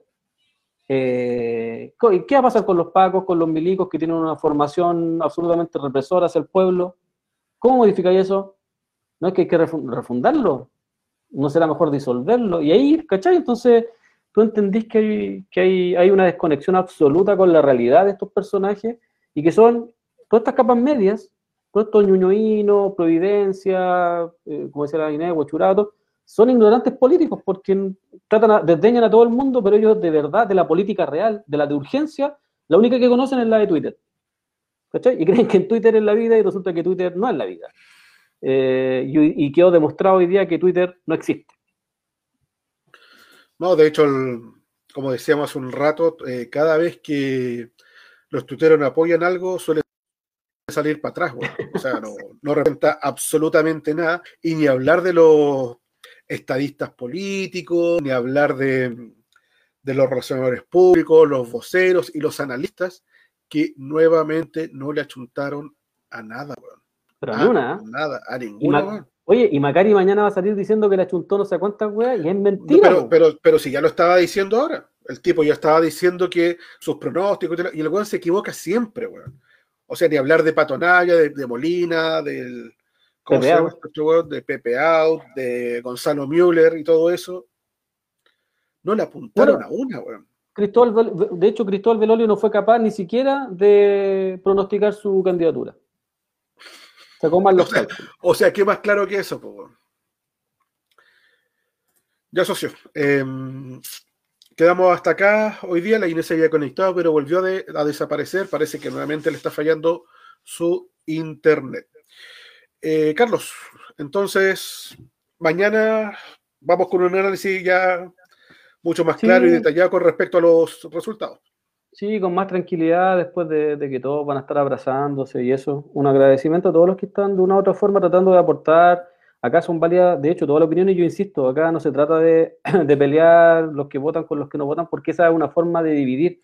De hecho, ahí podría colocarse el, el, el, profe o tú, colocarse el video completo de, de- de donde sale nuestra declaración, el video completo y la letra que nos representa en lo absoluto con el tema de su verso, en donde el Vamos 2020 dice que las elecciones precisamente son para eso, son para dividir, son para los bonitos contra los malitos, los malitos contra los bonitos, y es una cuestión absolutamente ridícula. Eh, un saludo a todos los que estuvieron participando de una u otra forma y a los que entienden y comprenden por qué no participamos y nosotros también entendemos por qué algunos quieren participar y entienden de que, pucha, ojalá se pueda realizar algún cambio. Eh, pero a nosotros nos queda decir lo que nosotros creemos va a suceder. Nosotros nos creemos, creemos ser responsables, a nosotros no nos interesa tener el like. Si a nosotros nos gustaran los likes, probablemente hubiéramos estado haciendo campaña o cobrando seis palos como cobran algunos medios que se dicen independientes y cobraban seis millones por hacerle campaña a, los- a los, a los candidatos de izquierda. Eh, nosotros no, no participamos porque a nosotros no nos interesan los likes, nos interesa construir. Y en ese construir seguramente nos vamos a demorar años, pero, pero por lo menos estamos con compañeros que nunca nos van a dar la espalda, entonces eso da mucha, da mucha fuerza. Un saludo ahí a, a la Active Ground, al Gatti Guerrero, al Horacio Fuentes Díaz, al Jaridaz, que también da el tema del. contaba lo de Google y eso. Así que eso, un abrazo a todos nomás y, y muchas gracias por, por eso y, y no estén insultando a la gente que no vota, ni tampoco los otros no estén insultando a la gente que vota. Eh, es una división absolutamente absurda. Lo importante acá es reflexionar y entender eh, la vivencia de cada uno y que eso se transforma en empatía se transforma en construcción a día a día. O sea, construir escuela, insisto, escuela popular, olla común. Hay muchos espacios desde donde se puede construir y tenemos ahora hoy día estas herramientas que se pueden ocupar para el servicio nuestro, po, para poder construir y para poder seguir manteniéndonos en contacto. Así que eso, un abrazo a todos nomás y, y eso, po. Pues si no, voy a llegar, me hago, igual puedo hacer una despedida hasta las 12, pero no quiero. Inés, Ah, estaba ahí. ¿te volviste a conectar o no? Sí, pero se escucha muy mal, muy mala conexión acá en la casa. Sí. Parece que los que decían así como, "Bueno, todos tienen, infórmense, todo, se corta acá. ¿No están Oye. despidiendo? Sí, oye, lo ¿Mm? que pasó en Viña fue que los marinos se, se juntaron a cantar el himno del golpe ¿Mm? militar. El himno de los milicos, que es que fue el mismo que cantaron con, con... ¿Cachai? Eso es lo que, bueno, eso es lo que yo digo nomás, porque hay que estar atentos, cabros. Ellos no van a ceder nada a la buena, nada, nada, no van a ceder nada por un voto. Si quieren, si necesitan salir a matarnos, los milicos, por la única razón que no han salido a disparar, es porque no tienen las garantías hoy día. Antes del 73 tenían las garantías de que nunca iban a ser procesados. Gracias a los familiares de detenidos desaparecidos, de ejecutados políticos que presionaron, presionaron, presionaron, es que estos tipos tuvieron que, algunos, algunos poquitos pasaron por los tribunales. Y hoy día lo único que están pidiendo para intervenir al Gualmapo y para intervenir y para reventar a los movimientos sociales es que el Estado chileno les dé las garantías para no pasar por procesos eh, judiciales. Nada más. El día que se les entreguen las garantías, van a salir a, a- a aplastar al movimiento popular. Eh, bueno, eh, me está preguntando el profe Bit si cerramos con el video. No lo tengo a mano. Pero ¿cómo? No ahora sí, ahora sí que ¿Mm? te despedimos, weón. El video completo no lo tengo. ¿Pero cómo? Sí, el tiempo nos dará la razón. Puta, ¿sabéis qué? Me vaya a creer que muchas veces, de hecho, cuando hacíamos los likes con la Inés por Instagram, siempre hablábamos, puta, ojalá no tener la razón, no tener la razón en ciertas weas, de verdad, equivocarse en algunas cosas. Y sabéis que no es que seáis pitonizo ni nada por el estilo, sino que uno como que revisa la historia para atrás de Chile y cómo se comporta la burguesía y siempre hace lo mismo. Siempre hace lo mismo. Ya, está quedando la cagada, las protestas del 83, que la gente se empezó a armar, se fue para los territorios, empezó a agarrar eh, fierro a la gente para defenderse de los milicos que lo iban a matar o de, la- de las policías de Pinochet. Y Pinochet empezó a recular, ya no se iban a meter a las poblaciones porque la gente salía a dispararle y la gente había encontrado que era legítimo defenderse. Eh, y resulta que, ¿qué hacen? Ya, un acuerdo con la iglesia, cacha que estaba metido a la mano y todos estos personajes en el 85 y arman el plebiscito porque Estados Unidos le saca el piso, porque Estados Unidos hace un análisis político por intermedio de su embajada y, y entregó un informe que está dentro de estos informes que se han liberado y señalaba de que en Chile podía crecer tanto el descontento y esta revuelta que se estaba armando en, la, en, la- en la- en las protestas a nivel nacional, que podía crecer algo y podía volverse incontrolable. Entonces, lo que hace Estados Unidos le quita el piso a Pinochet y le, y le dice a toda esta clase política que está hoy día todavía gobernando que deben darle una salida a la crisis. ¿Cachai? Que es muy parecido a lo que está sucediendo hoy día. Entonces, uno como que va reviviendo la historia una y otra vez. Lamentablemente, y, y lamentablemente como que siempre cometemos los mismos errores. Nosotros no debimos haber aceptado esto, nadie, pero hay que hacer la autocrítica, no hemos sido culo de levantar un proyecto. Culo de levantar un proyecto. ¿Y ahora qué crees Oye. que se, que, que se nos viene la, la segunda parte? ¿no? Porque Yo creo, ahora se viene la, tensa calma, como le gusta decir a los buenos de los medios. Eh, se viene el tema de hay que ver qué va a pasar con la pandemia, qué va a pasar con, con el empleo. Se viene un segundo semestre con bastante incertidumbre. ¿Cómo avisarás tú lo que va a pasar? yo creo que vamos, nos van a castigar. Eh, para la clase empresarial, para la clase política, la pandemia ha sido, le ha permitido poder castigar constantemente al pueblo por haberse levantado contra ellos. Entonces hay un constante castigo. No entregan bonos miserables, eh, cuando ellos quieren, en las condiciones que ellos quieren. eh, la atención en salud ca- cada día son peores, los niños en los colegios, los, que como obligarlo a ir cuando eh, el ministro de Educación entiende de que los colegios son guardería, entonces si los cabros van al colegio, los papás pueden salir a trabajar, ¿cachai? A pesar de que se puedan contagiar y morir, porque no son como los colegios de ellos, en donde tienen protocolos que funcionan rápidamente, en donde tienen clínicas alrededor del mismo colegio que salva a los cabros chicos, acá probablemente se mueran, que fue lo que, lo que ha pasado con varios.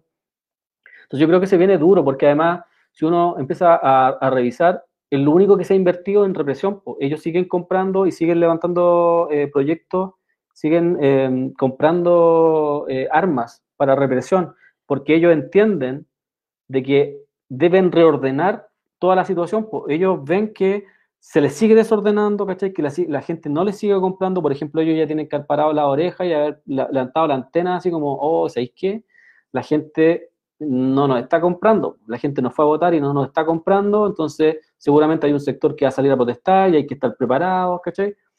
Además hay que entender de que probablemente el segundo, el gobierno que venga después de Piñera va a ser de la Concerta, o del Frente Amplio, del, del PC, ¿cachai? Va a ser de esa coalición y ellos van a querer eh, tener gobernabilidad, van a querer gobernar en paz, ¿cachai? La paz que ellos dicen a costa de la represión de miles, pues de acallar a miles, entonces probablemente se va a venir duro y, y van a venir las amenazas entre medio de la constituyente, va a venir toda esta, ahora vienen las elecciones de presidente, eh, se van a venir todo esto, yo creo que van a, van a liberar todo lo que tengan que soltar para, para reordenar esta situación.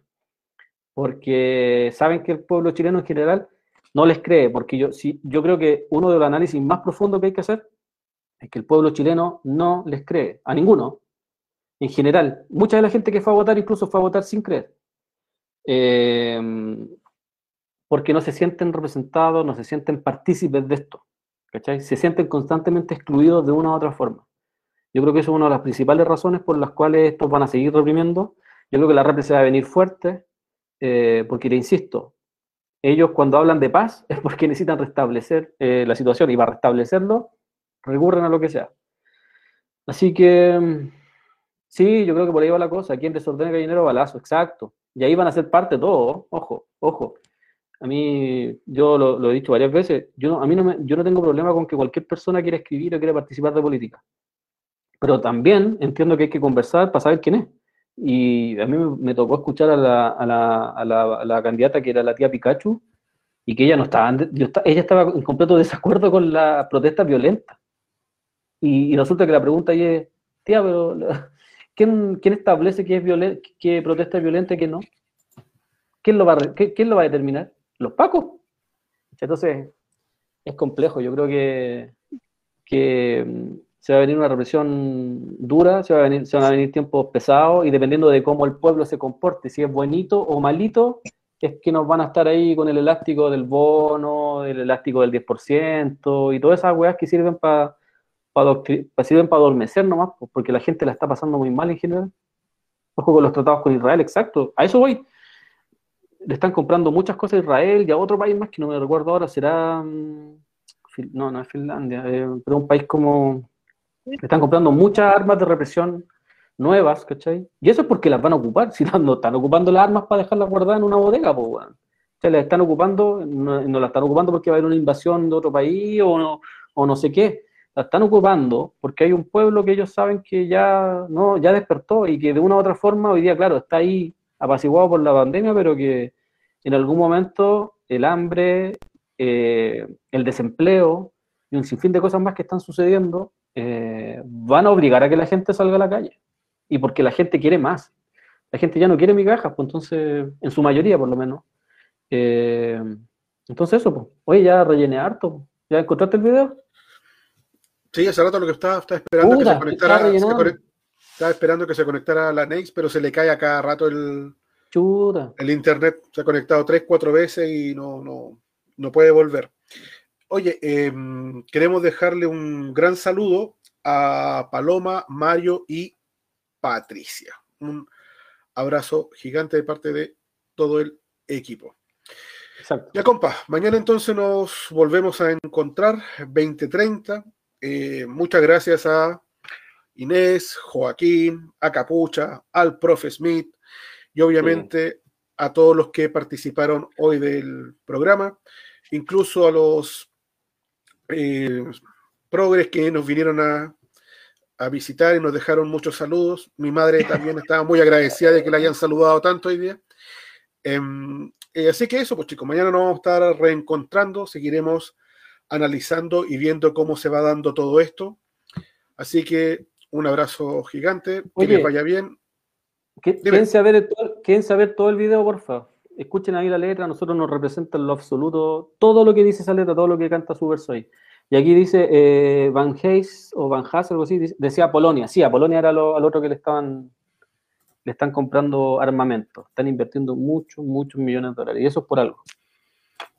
Así que un abrazo a todos, a la Dayana Azucena, al Lef, al Lef Raru, que yo concuerdo en muchas de las cosas que el compa está diciendo hoy también. A todos, muchas gracias, de verdad, de verdad, por participar y por digan la que quieran. Si aquí nosotros no le debemos nada a nadie, entonces nos da lo mismo si quieren venir a decir algo. Nosotros no, no tenemos auspiciadores ni nada, así que No, acá Ay, no vaya- hay. ¿Qué? No, pues no vaya a decir esto, tenemos. Seba. ¿Qué cosa? No, porque yo te digo que si viene alguien para acá a insultarnos, de hecho, lo, lo más probable es que después te vayas de una amenaza igual. Pues si me venía a amenazar para acá, nosotros igual te vamos a salir a echar la choría. Sí, de vuelta, sí. No somos, na- somos nada hueones. Eso, cabros. A la Cata Guerrero también ahí, el Robin Poe, a la Katy, a la Katy Marciana, a la Paloma que estaba saludando, a la Tuti, muchas gracias. Ojalá que puedan estar ahí al C. ¿Por qué se coloca su nombre? CWW, guion, guion, W, Resistencia Popular Unidos Organizados. Sí, todo el rato. Cabros, vean todo el video, por favor. Sí, porfa, quédense conectados ahí. Es un gran video que hizo el Prophet Beat. Así que un abrazo gigante. Nos vemos mañana. Descansen. Abrazo, Seba, te quiero. Tenemos que terminar así. Yo también te quiero, weón. ¿sabes? Esto fue Levantando la Voz de Radio Villa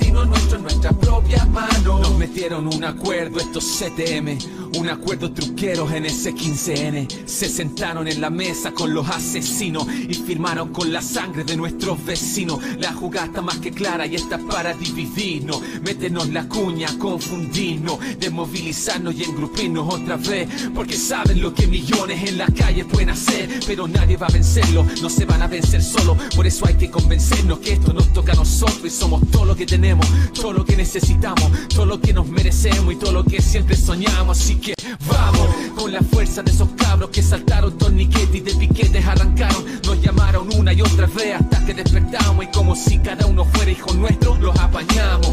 Vamos pa'lante con la rabia de ese octubre, con el amor que nos mueve y los escudos que nos cubren. Sin ingenuidad ni paso en falso y sin negar la efectividad de fuego y camotazo. Vamos a votar pero sin ni una sola ilusión. Sabemos que acá abajo está la solución, ya lo rapeamos antes. ¿Se acuerdan de esa canción? Decía lucha, conciencia y organización.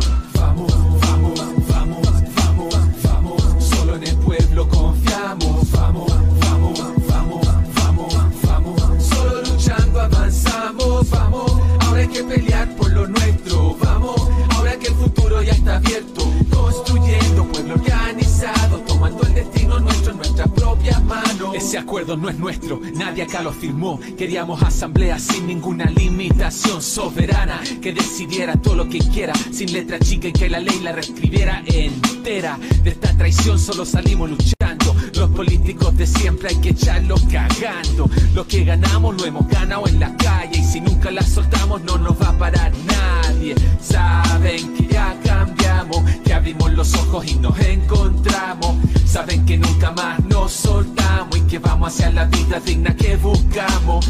Los ricos nunca nos dieron nada, ni siquiera en la pandemia nuestras vidas fueron valoradas. Pero sobrevivimos como siempre lo dimos con la olla común y los vinos unidos. Y es que cuando nos juntamos no hay nada imposible. Somos el manso equipo, somos indefendibles. Y es simple, si estamos hablando de democracia, la asamblea territorial es donde más se avanza. Y no se transan nuestras demandas originales. Solo si estamos activos vamos a ver cambios reales. Salud, pensión, educación, salario decente. Son los gritos que surgieron de las voces de la gente. Vamos, vamos, vamos, vamos, pueblo confiamos. Vamos, vamos, vamos, vamos, vamos. Solo luchando avanzamos. Vamos, ahora hay que pelear por lo nuestro. Vamos, ahora que el futuro ya está abierto. Construyendo pueblo organizado. Tomando el destino nuestro en nuestra propia mano. Hay un solo camino. Hay una sola forma, no hay un atajo para la liberación en toda la historia. No existe pueblo desorganizado que haya triunfado, ni reformista pacifista que te haya durado. Si el horizonte pinta revolucionario, salen los fusiles del cuartel al toque a destrozarlo. Y tú lo sabes, ya lo viste en la revuelta. Lo sobreviviste y ojalá te diste cuenta que no hay accidentes, no hay casualidades. Debajo de la acción estatal están las causalidades. Propiedad está en la base de esta sociedad y es el fin final de su institucionalidad. Esa propiedad la cuidan y es la vida del sistema. Sin esa relación no hay explotación ni pena, ni pobres ni ricos, ni pacos ni milicos, ni jueces ni leyes, tampoco calabozo y por eso somos peligrosos. Quedan con la media pera cuando nos unimos y es hermoso porque Piñera no siempre es mentiroso. Estamos en guerra y sí, somos un enemigo poderoso. Estudia y aplica, organiza y planifica, agita, articula territorios y unifica. Que tu gente se sume, se revele y se zumbe. Va a generar la huelga general que los derrumbe. Vamos, vamos, vamos, vamos, vamos. Solo en el pueblo confiamos. Vamos, vamos, vamos, vamos, vamos. Solo luchando avanzamos. Vamos, ahora pelear por lo nuestro. Vamos, ahora que el futuro ya está abierto. Construyendo pueblo organizado. Tomando el destino nuestro en nuestras Nosotros producimos todo y ellos no producen nada. Violenta la vida entera